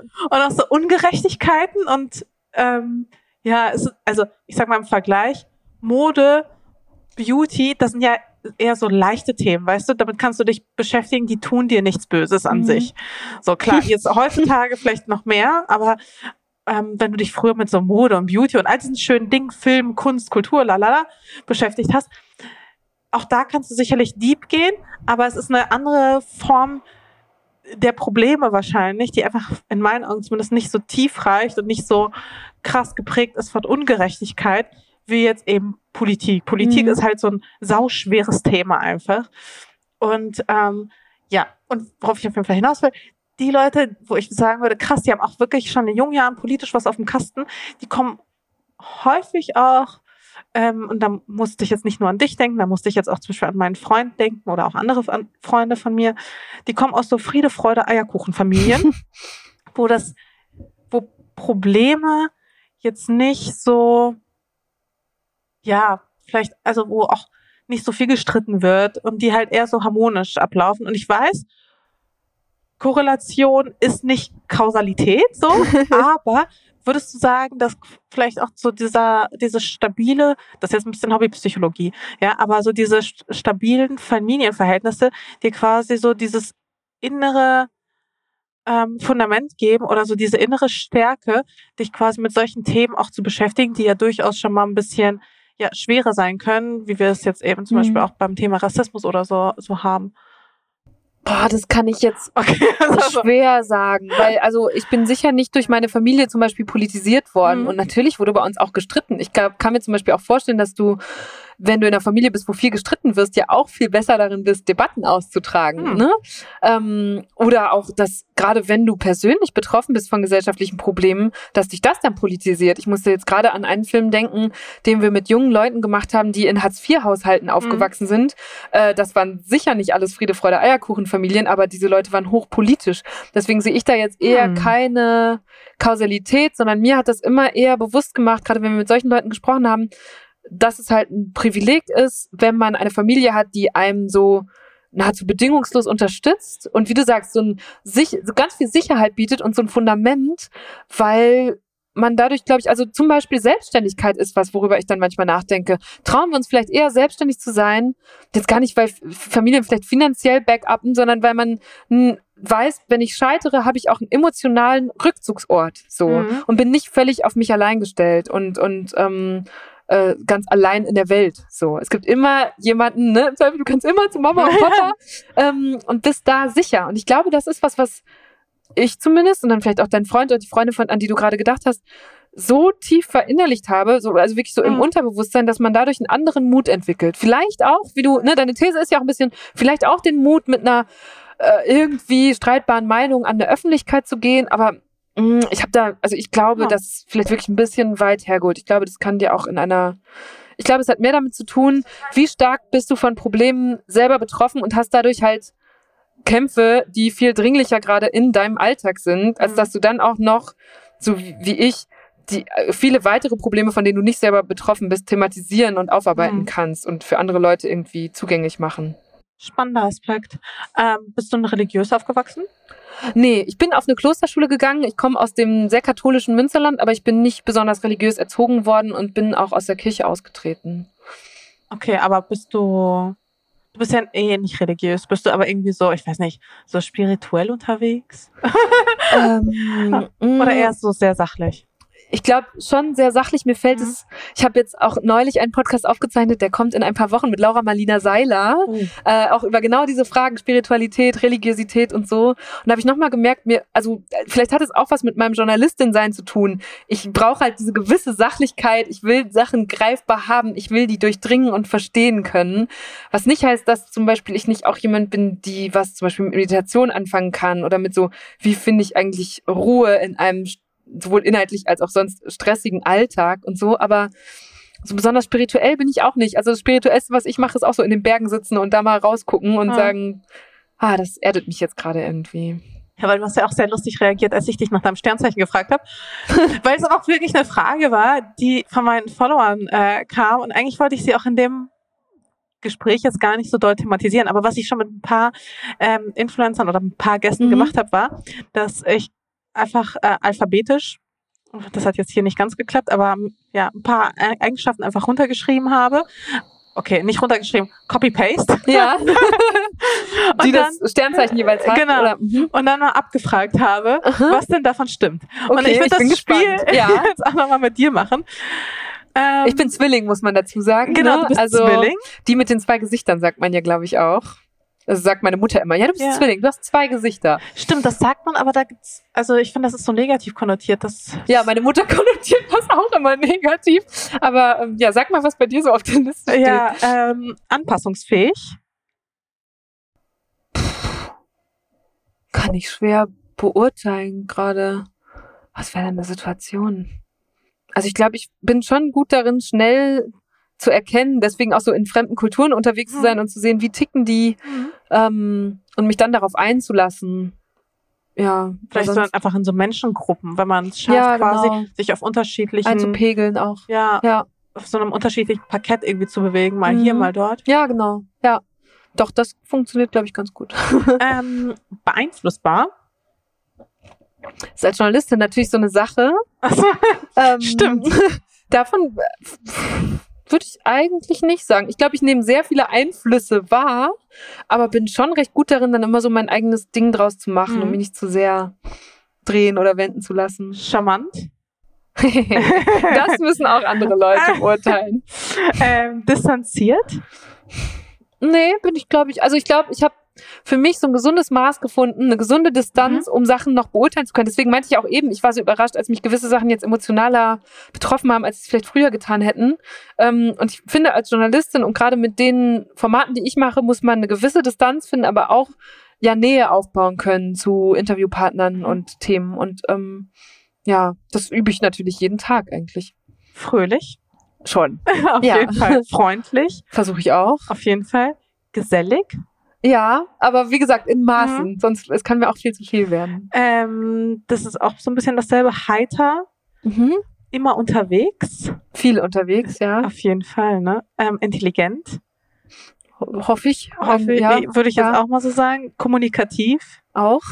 Ähm, kreativ. Ja, versuche ich. Ähm, lebhaft. Ich. Ja, ich denke. Manchmal sagen die Leute, ich würde zu viel gestikulieren in den Videos und so. Ja, Also, gut. Also, Weil, ja. finde ich jetzt auch nicht so allzu schlimm. Aber ähm, ja, ja. Würde ich mich jetzt auch nicht von beeinflussen lassen, zum Beispiel. Neugierig auf jeden Fall würde Mhm. ich auch sagen. Safe. Ähm, objektiv.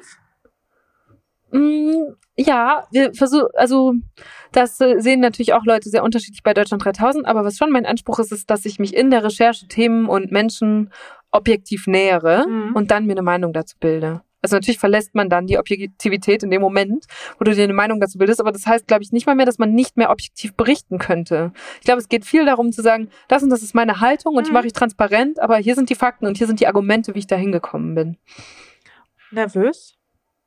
Weniger. Ich bin besser darin geworden, mich nicht zu doll stressen zu lassen. Okay. Ähm, oberflächlich.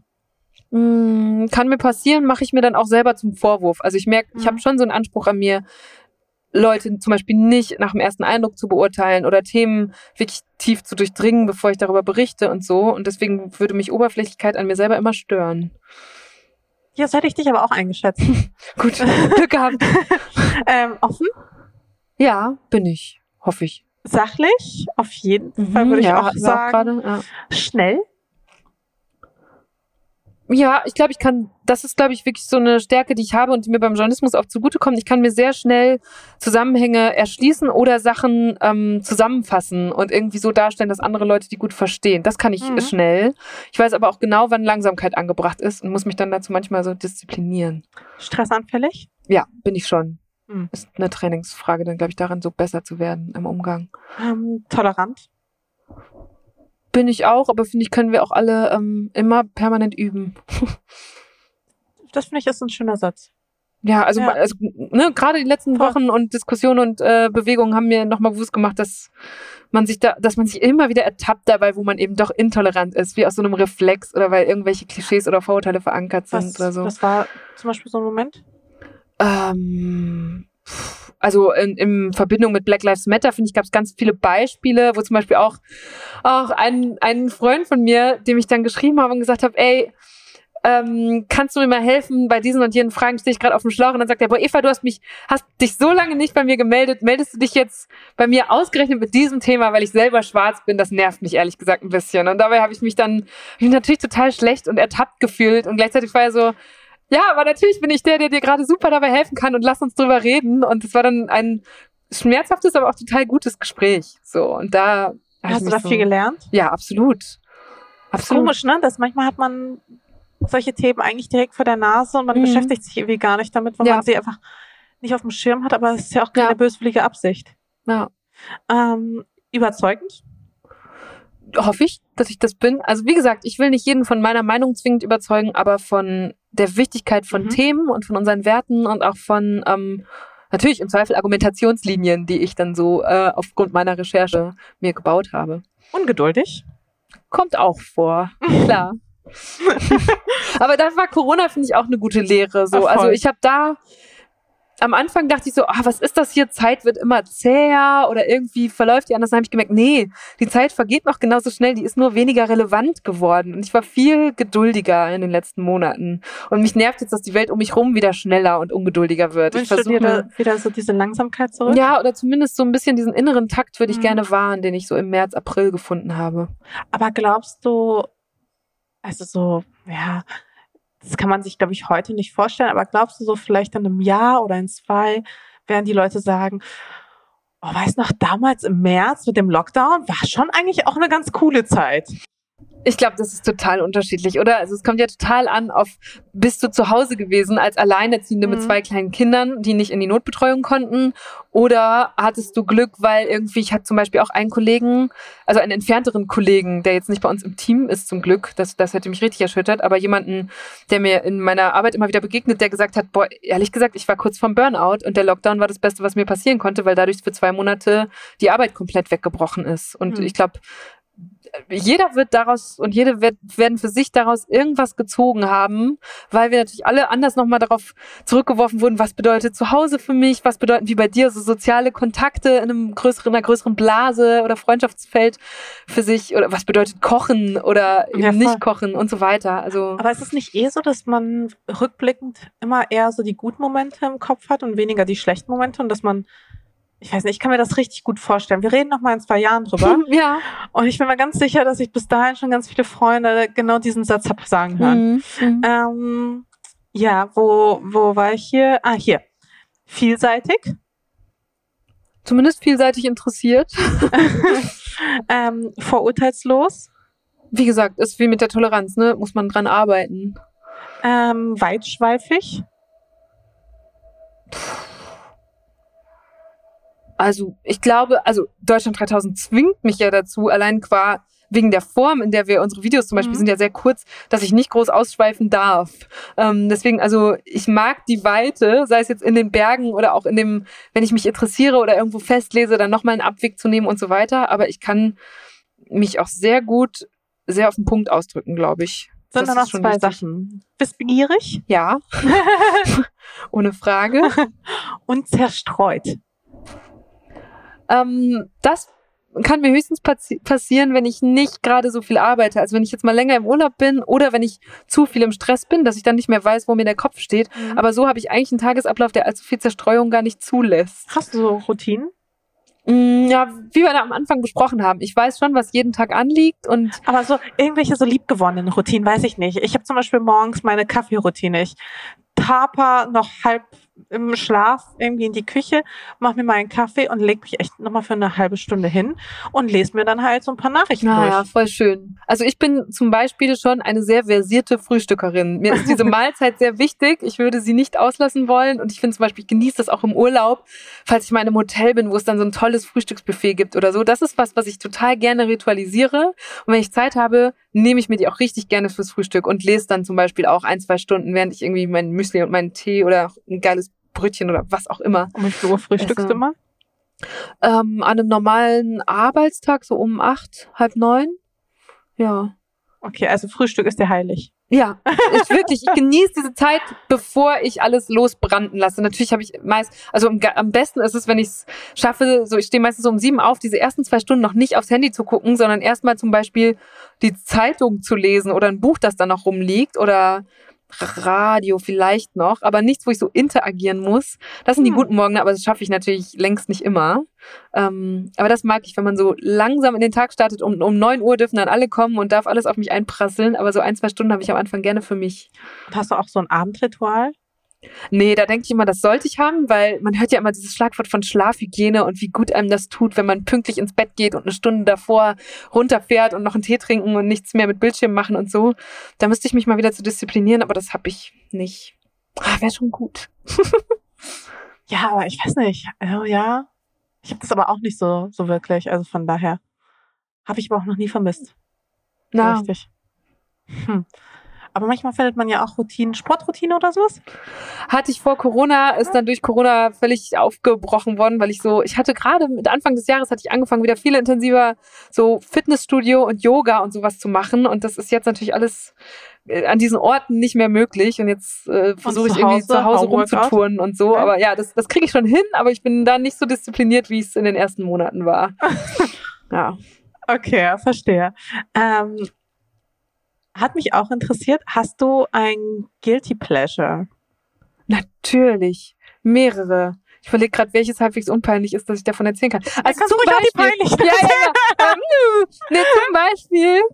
Ähm, also ein, ein kulinarisches Guilty Pleasure, aber da stehe ich Mhm. voll zu, das würde ich nicht mal so nennen, ist zartbitter Schokoaufstrich. Also nicht hier irgendwie der normale Haselnussaufstrich, für den die ähm, Nationalmannschaft Werbung macht, sondern zartbitter, die erwachsene Version davon. Da, dazu habe ich schon so viele Menschen missioniert auch, die jetzt darauf schwören. Ich finde das so, so richtig geiles Frühstücksding.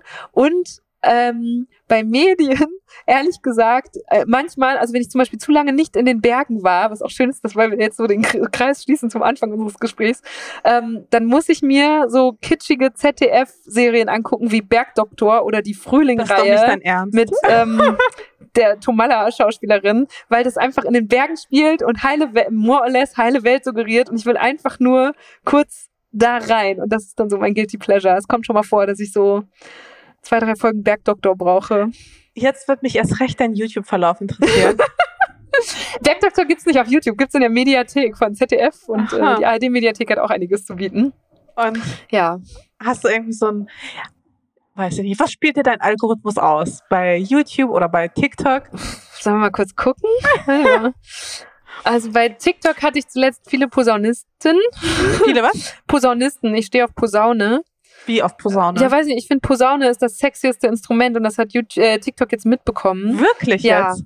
Hallo? Mhm. Okay, wow. Mhm. Ich wusste gar nicht, Ja. dass da so eine Nische, dass da Doch. so eine Nische gibt. Und bei YouTube sind gerade viele Funkdokus und ich habe äh, lustigerweise gestern habe ich mir eine Lecture angegeben, die Michaela Coel gegeben hat. Das ist eine schwarze Schauspielerin und Producerin aus ähm, de, äh, Großbritannien, die da zwei eigene Serien schon produziert hat, also so fiktionale geile Comedy-Serien. Und die Frau, auf die bin ich jetzt irgendwie durch so ein Porträt gestoßen und fand sie mega inspirierend und habe mir Mhm. jetzt viele Sachen von der auf YouTube angeguckt. Also das passiert mir recht oft, dass ich auf Themen oder Menschen aufmerksam werde und dann in so YouTube-Löcher kippe und Mhm. einmal alles weggucke. Verstehe. Und wen hattest du damals, als du klein warst, im Kinderzimmer hängen als Poster?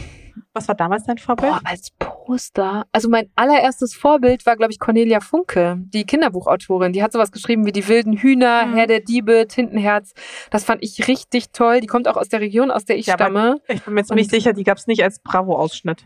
Nee, ich habe auch nicht so viel Bravo gelesen. Also ich habe, ehrlich gesagt, war ich so ein Geolino-Kind. Oh schon- mein Gott. Ja, schon, ich war schon so ein Nerd. Also ich habe ja auch irgendwie mit neun oder elf oder so angefangen, so Programmiersprachen zu lernen und so. Ich war ein ziemlich nerdiges Kind. Deswegen weiß ich nicht mehr, was ich für Poster an der Wand. Ich glaube, ich hatte bestimmt auch mal ein Britney-Poster an der Wand, sicherlich. Aber das waren so Vorbilder, war eher so Cornelia Funke, Autorinnen. Krass. Ja. Ja, ich meine, das mit den Geschichten, das machst du ja bis heute. Genau, also es war auch wirklich dann so, die, der relativ kurze Weg in den Journalismus war übers Geschichten erzählen. Gibt es eine Sache, ich arbeite jetzt, du merkst, ich arbeite so ein paar Sachen noch ab, die mich einfach, die ich einfach generell, finde ich auch so immer spannend finde an Menschen. Ähm, Gibt es zum Beispiel auch eine Sache oder auch mehrere Sachen, die Menschen von dir denken, die einfach nicht stimmen? ganz viele Leute denken, ich wäre Vegetarierin und ich Hab ich weiß aber nicht, wo das gedacht. herkommt. Also ich esse selten, aber dann auch gerne und mit Genuss Fleisch und mal, die Leute gehen immer, ja, du bist doch bestimmt Vegetarierin, oder? Und ich frage mich, was für Eigenschaften ich habe, die das ausstrahlen. Vielleicht, ich finde, vegetarisch zu sein ist heute einfach erstens zeitgemäß. Mhm. Ähm, also das, deswegen denke ich mal, trauen dir das Menschen eher zu, als, ja, ich finde, mit dem Fleischessen ist, das ist ja auch mittlerweile ein bisschen zu einem Tabu geworden. Ja, Einfach, oder zumindest es auch ein halt- Politikum, ne? Genau. Ja, Weil, ja, weil machen es wir auch halt, gerade einen Film zu wieder. Ja. weil es halt einfach, ähm, ja, vor allem heute, in der heutigen Zeit ist es vielleicht auch bei einer jüngeren Generation nicht mehr so angesagt und mh, wird ja auch stark hinterfragt und ich Ja, wobei, Für- also der, der Durchschnittsdeutsche oder die isst im Jahr immer noch um die 60 Kilogramm Fleisch, ne? Also vielleicht sind wir da auch wieder so, muss man aufpassen, dass man nicht wieder so blasig unterwegs ist. Also es ist ja ein Riesenthema, gerade jetzt in den vergangenen Wochen, aber ich glaube, der Durchschnittsdeutsche beschäftigt sich ja auch vielleicht nicht unbedingt so stark mit, mit dem, was er isst oder bei, mit dem, Mhm. was da bei ihm auf den Teller kommt und ich wie, welche Konsequenzen ja auch Fleisch. Ich glaube Ah, schon. mit also ich habe jetzt gerade letzte Woche noch wieder mit jemandem zu tun gehabt, der aus, wo stammt der her?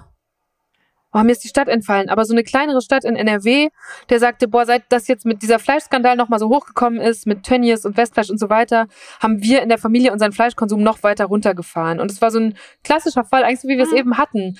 Junger Mann mit Familie vom Land, ähm, der darüber total reflektiert ist, Mhm. wie er konsumiert, aber der jetzt nicht zwingend in so einer Early Adopter Medienblase unterwegs wäre oder so. Also ich glaube, auch da wieder darf man nicht unterschätzen, wie viele Leute sich damit auseinandersetzen, aber gleichzeitig ist halt immer auch eine Frage von Geldbeutel, so was kannst und willst du dir leisten Ja, und auch wie halt, gut klar. lässt es sich ändern. Also wir haben jetzt auch im Zuge dieser Fleischrecherche nochmal uns mit Siegeln auseinandergesetzt und so viele Siegel gaukeln dir halt vor, dass du da irgendwie in einem Tierwohlbereich unterwegs bist, der aber, wenn wir, wenn du dann hinter die Bedingungen guckst, äh, gar nicht so viel besseres Tierwohl versprechen. Und ähm, ja. Absolut. Ja, aber deswegen kommt man ja wahrscheinlich früher oder später einfach zu, zu dem Entschluss, dass man sagt, okay, dann halt gar kein Fleisch, weil du kannst halt kein oder Mhm. selten gutes Fleisch garantieren. Und das Mhm. ist halt einfach, wie du schon sagtest, ein politisches Statement. Oh Gott, ich klinge so missionarisch. So das ist gar nicht gemeint. Nein, aber weil du vorhin gefragt hast, und ich glaube, das ist einfach der Grund, weil es halt einfach heutzutage politisch korrekter ist, kein Fleisch zu essen, als Fleisch zu essen. Mhm. Weil Wobei- es gibt ja auch wenig Vorteile von Fleisch. Also, sind wir mal ehrlich. Mhm. Es tut weder deinem Körper irgendwas, es ist nicht gut für die Umwelt, es ist nicht gut für, für die Tiere. Also es gibt, das war damals mein Argument, ich habe einfach keins gefunden, was noch dafür sprechen würde und habe deswegen das damals einfach geändert und bin sehr, sehr happy mit der Entscheidung. Aber ich, okay, oh, das war jetzt so, es, es, es, klang jetzt ein bisschen, Der äh, kurze Vegetarier-Blog. ja, Ähm, ja. ähm, ich war persönlich auch sehr überrascht, ähm, wie viele meiner Gäste vegetarisch leben, Mhm. von denen ich das zum Beispiel gar nicht erwartet habe. Ja. Also ich glaube, so- das sieht man ja auch, dass die Zahlen zunehmen und dass das, glaube ich, ja, wie du sagst, dass Leute sich immer mehr damit auseinandersetzen und eindeutig, das hat mir jetzt auch unsere Recherche gezeigt, müssen wir zu einem anderen Umgang mit Fleisch finden und einem anderen, wenn schon, wenn wir es konsumieren, einer anderen Wertschätzung davon. Und dann, wie du sagst, wenn man sich da als Konsumentin äh, besser aufstellen will und verhalten will, dann kann man entweder sagen, ich mache es gar nicht mehr, oder aber es ist mit viel Aufwand zu, äh, sowohl finanziell als auch eben, dass man sich informieren muss, verbunden, wie man Voll. da konsumiert. Ja, ich finde halt so dieses Argument, und da werde ich an dieser Stelle auch kurz mal politisch, ich finde halt dieses Argument, Fleisch muss man sich halt leisten dürfen, ist für mich kein richtiges Mhm. Argument, weil Nee. es gibt kein Recht, kein Mensch hat Recht auf Billigfleisch. Generell hat kein Mensch ein Recht auf Fleisch. So, es gibt dieses Grundrecht in meinen Augen nicht, weil es halt einfach mit einem gewissen Tierwohl zusammenhängt und mit, bei Billigfleisch kannst du halt kein Tierwohl garantieren. Das Aber du halt, kannst halt auch nicht Hartz-IV-Empfängerinnen und Empfängern sagen, na, sorry, ihr habt kein Geld dafür, dann müsst ihr jetzt alle VegetarierInnen werden. Ne, also es wäre ja auch ungerecht. Da geht ja die, die Kluft in der Gesellschaft noch mal stärker auf. Ich sage ich sag jetzt nicht, dass Fleisch deshalb billig sein muss, aber dass man, also das ist halt, das ist diese riesen Krux an der Frage, wenn wir über die Produktion von unseren Lebensmitteln diskutieren. Wie schafft man das, dass das trotzdem noch alles gerecht zugänglich zu machen? So. Total, aber ich meine, du hast es ja auch bei anderen Konsumgütern, die ja auch teuer sind, die halt auch nicht für jeden zugänglich ist und da wird das ja dann auch akzeptiert und hingenommen. Mhm. Aber ich Und glaube, da ist in unserer Kultur hat halt Fleisch einfach einen anderen Stellenwert als jetzt zum Beispiel Chiasamen. Ne? Also sicherlich klar, aber wenn man äh, sagen würde, okay, wir gönnen uns halt einmal in der Woche Fleisch, dann kommst du ja auf denselben Betrag wie jetzt vielleicht, ähm, ja, wie, wie jetzt wenn du irgendwie Mhm. zu Hause morgens isst du halt deine Wurst, tagsüber gibt's dann in der Kantine dann irgendwie die Billig-Bolognese. Also kann man ja auch dann für sich entscheiden, dass man sagt, okay, seltener und dafür hochwertiger und dann kommt das ja auch aufs selbe Finanzielle heraus, denke ich mir. Ja, also ja, ich kann das jetzt gerade schwer einschätzen, weil Ja. ich mich mit Fleisch in verschiedenen Lebenswelten nicht, also da kenne ich mich nicht so aus. Ich habe jetzt nicht alle Leute gefragt, wie sie es halten. So, aber ich finde, dass es ganz wichtig ist, dass wir uns dann nicht so ein emotionales Ne, Thema man kann sich ne? nicht darüber erheben, nur weil wir uns Ja. jetzt irgendwie den Biometzger leisten können, zu sagen, ist doch völlig okay, wenn das teurer ist. Das fände ich falsch. So, da muss eine andere Lösung für gefunden werden, die irgendwie gesellschaftlich das abfedert und gerechter ist. Ja, ich glaube, Fleisch hat einfach so vom Status, es ist- hat noch so einen hohen Status, dass man denkt, man bräuchte es irgendwie zum Überleben. Was ja, was ja nicht so ist. Also du kriegst ja auch alle Nährstoffe auch ganz gut ohne Fleisch hin.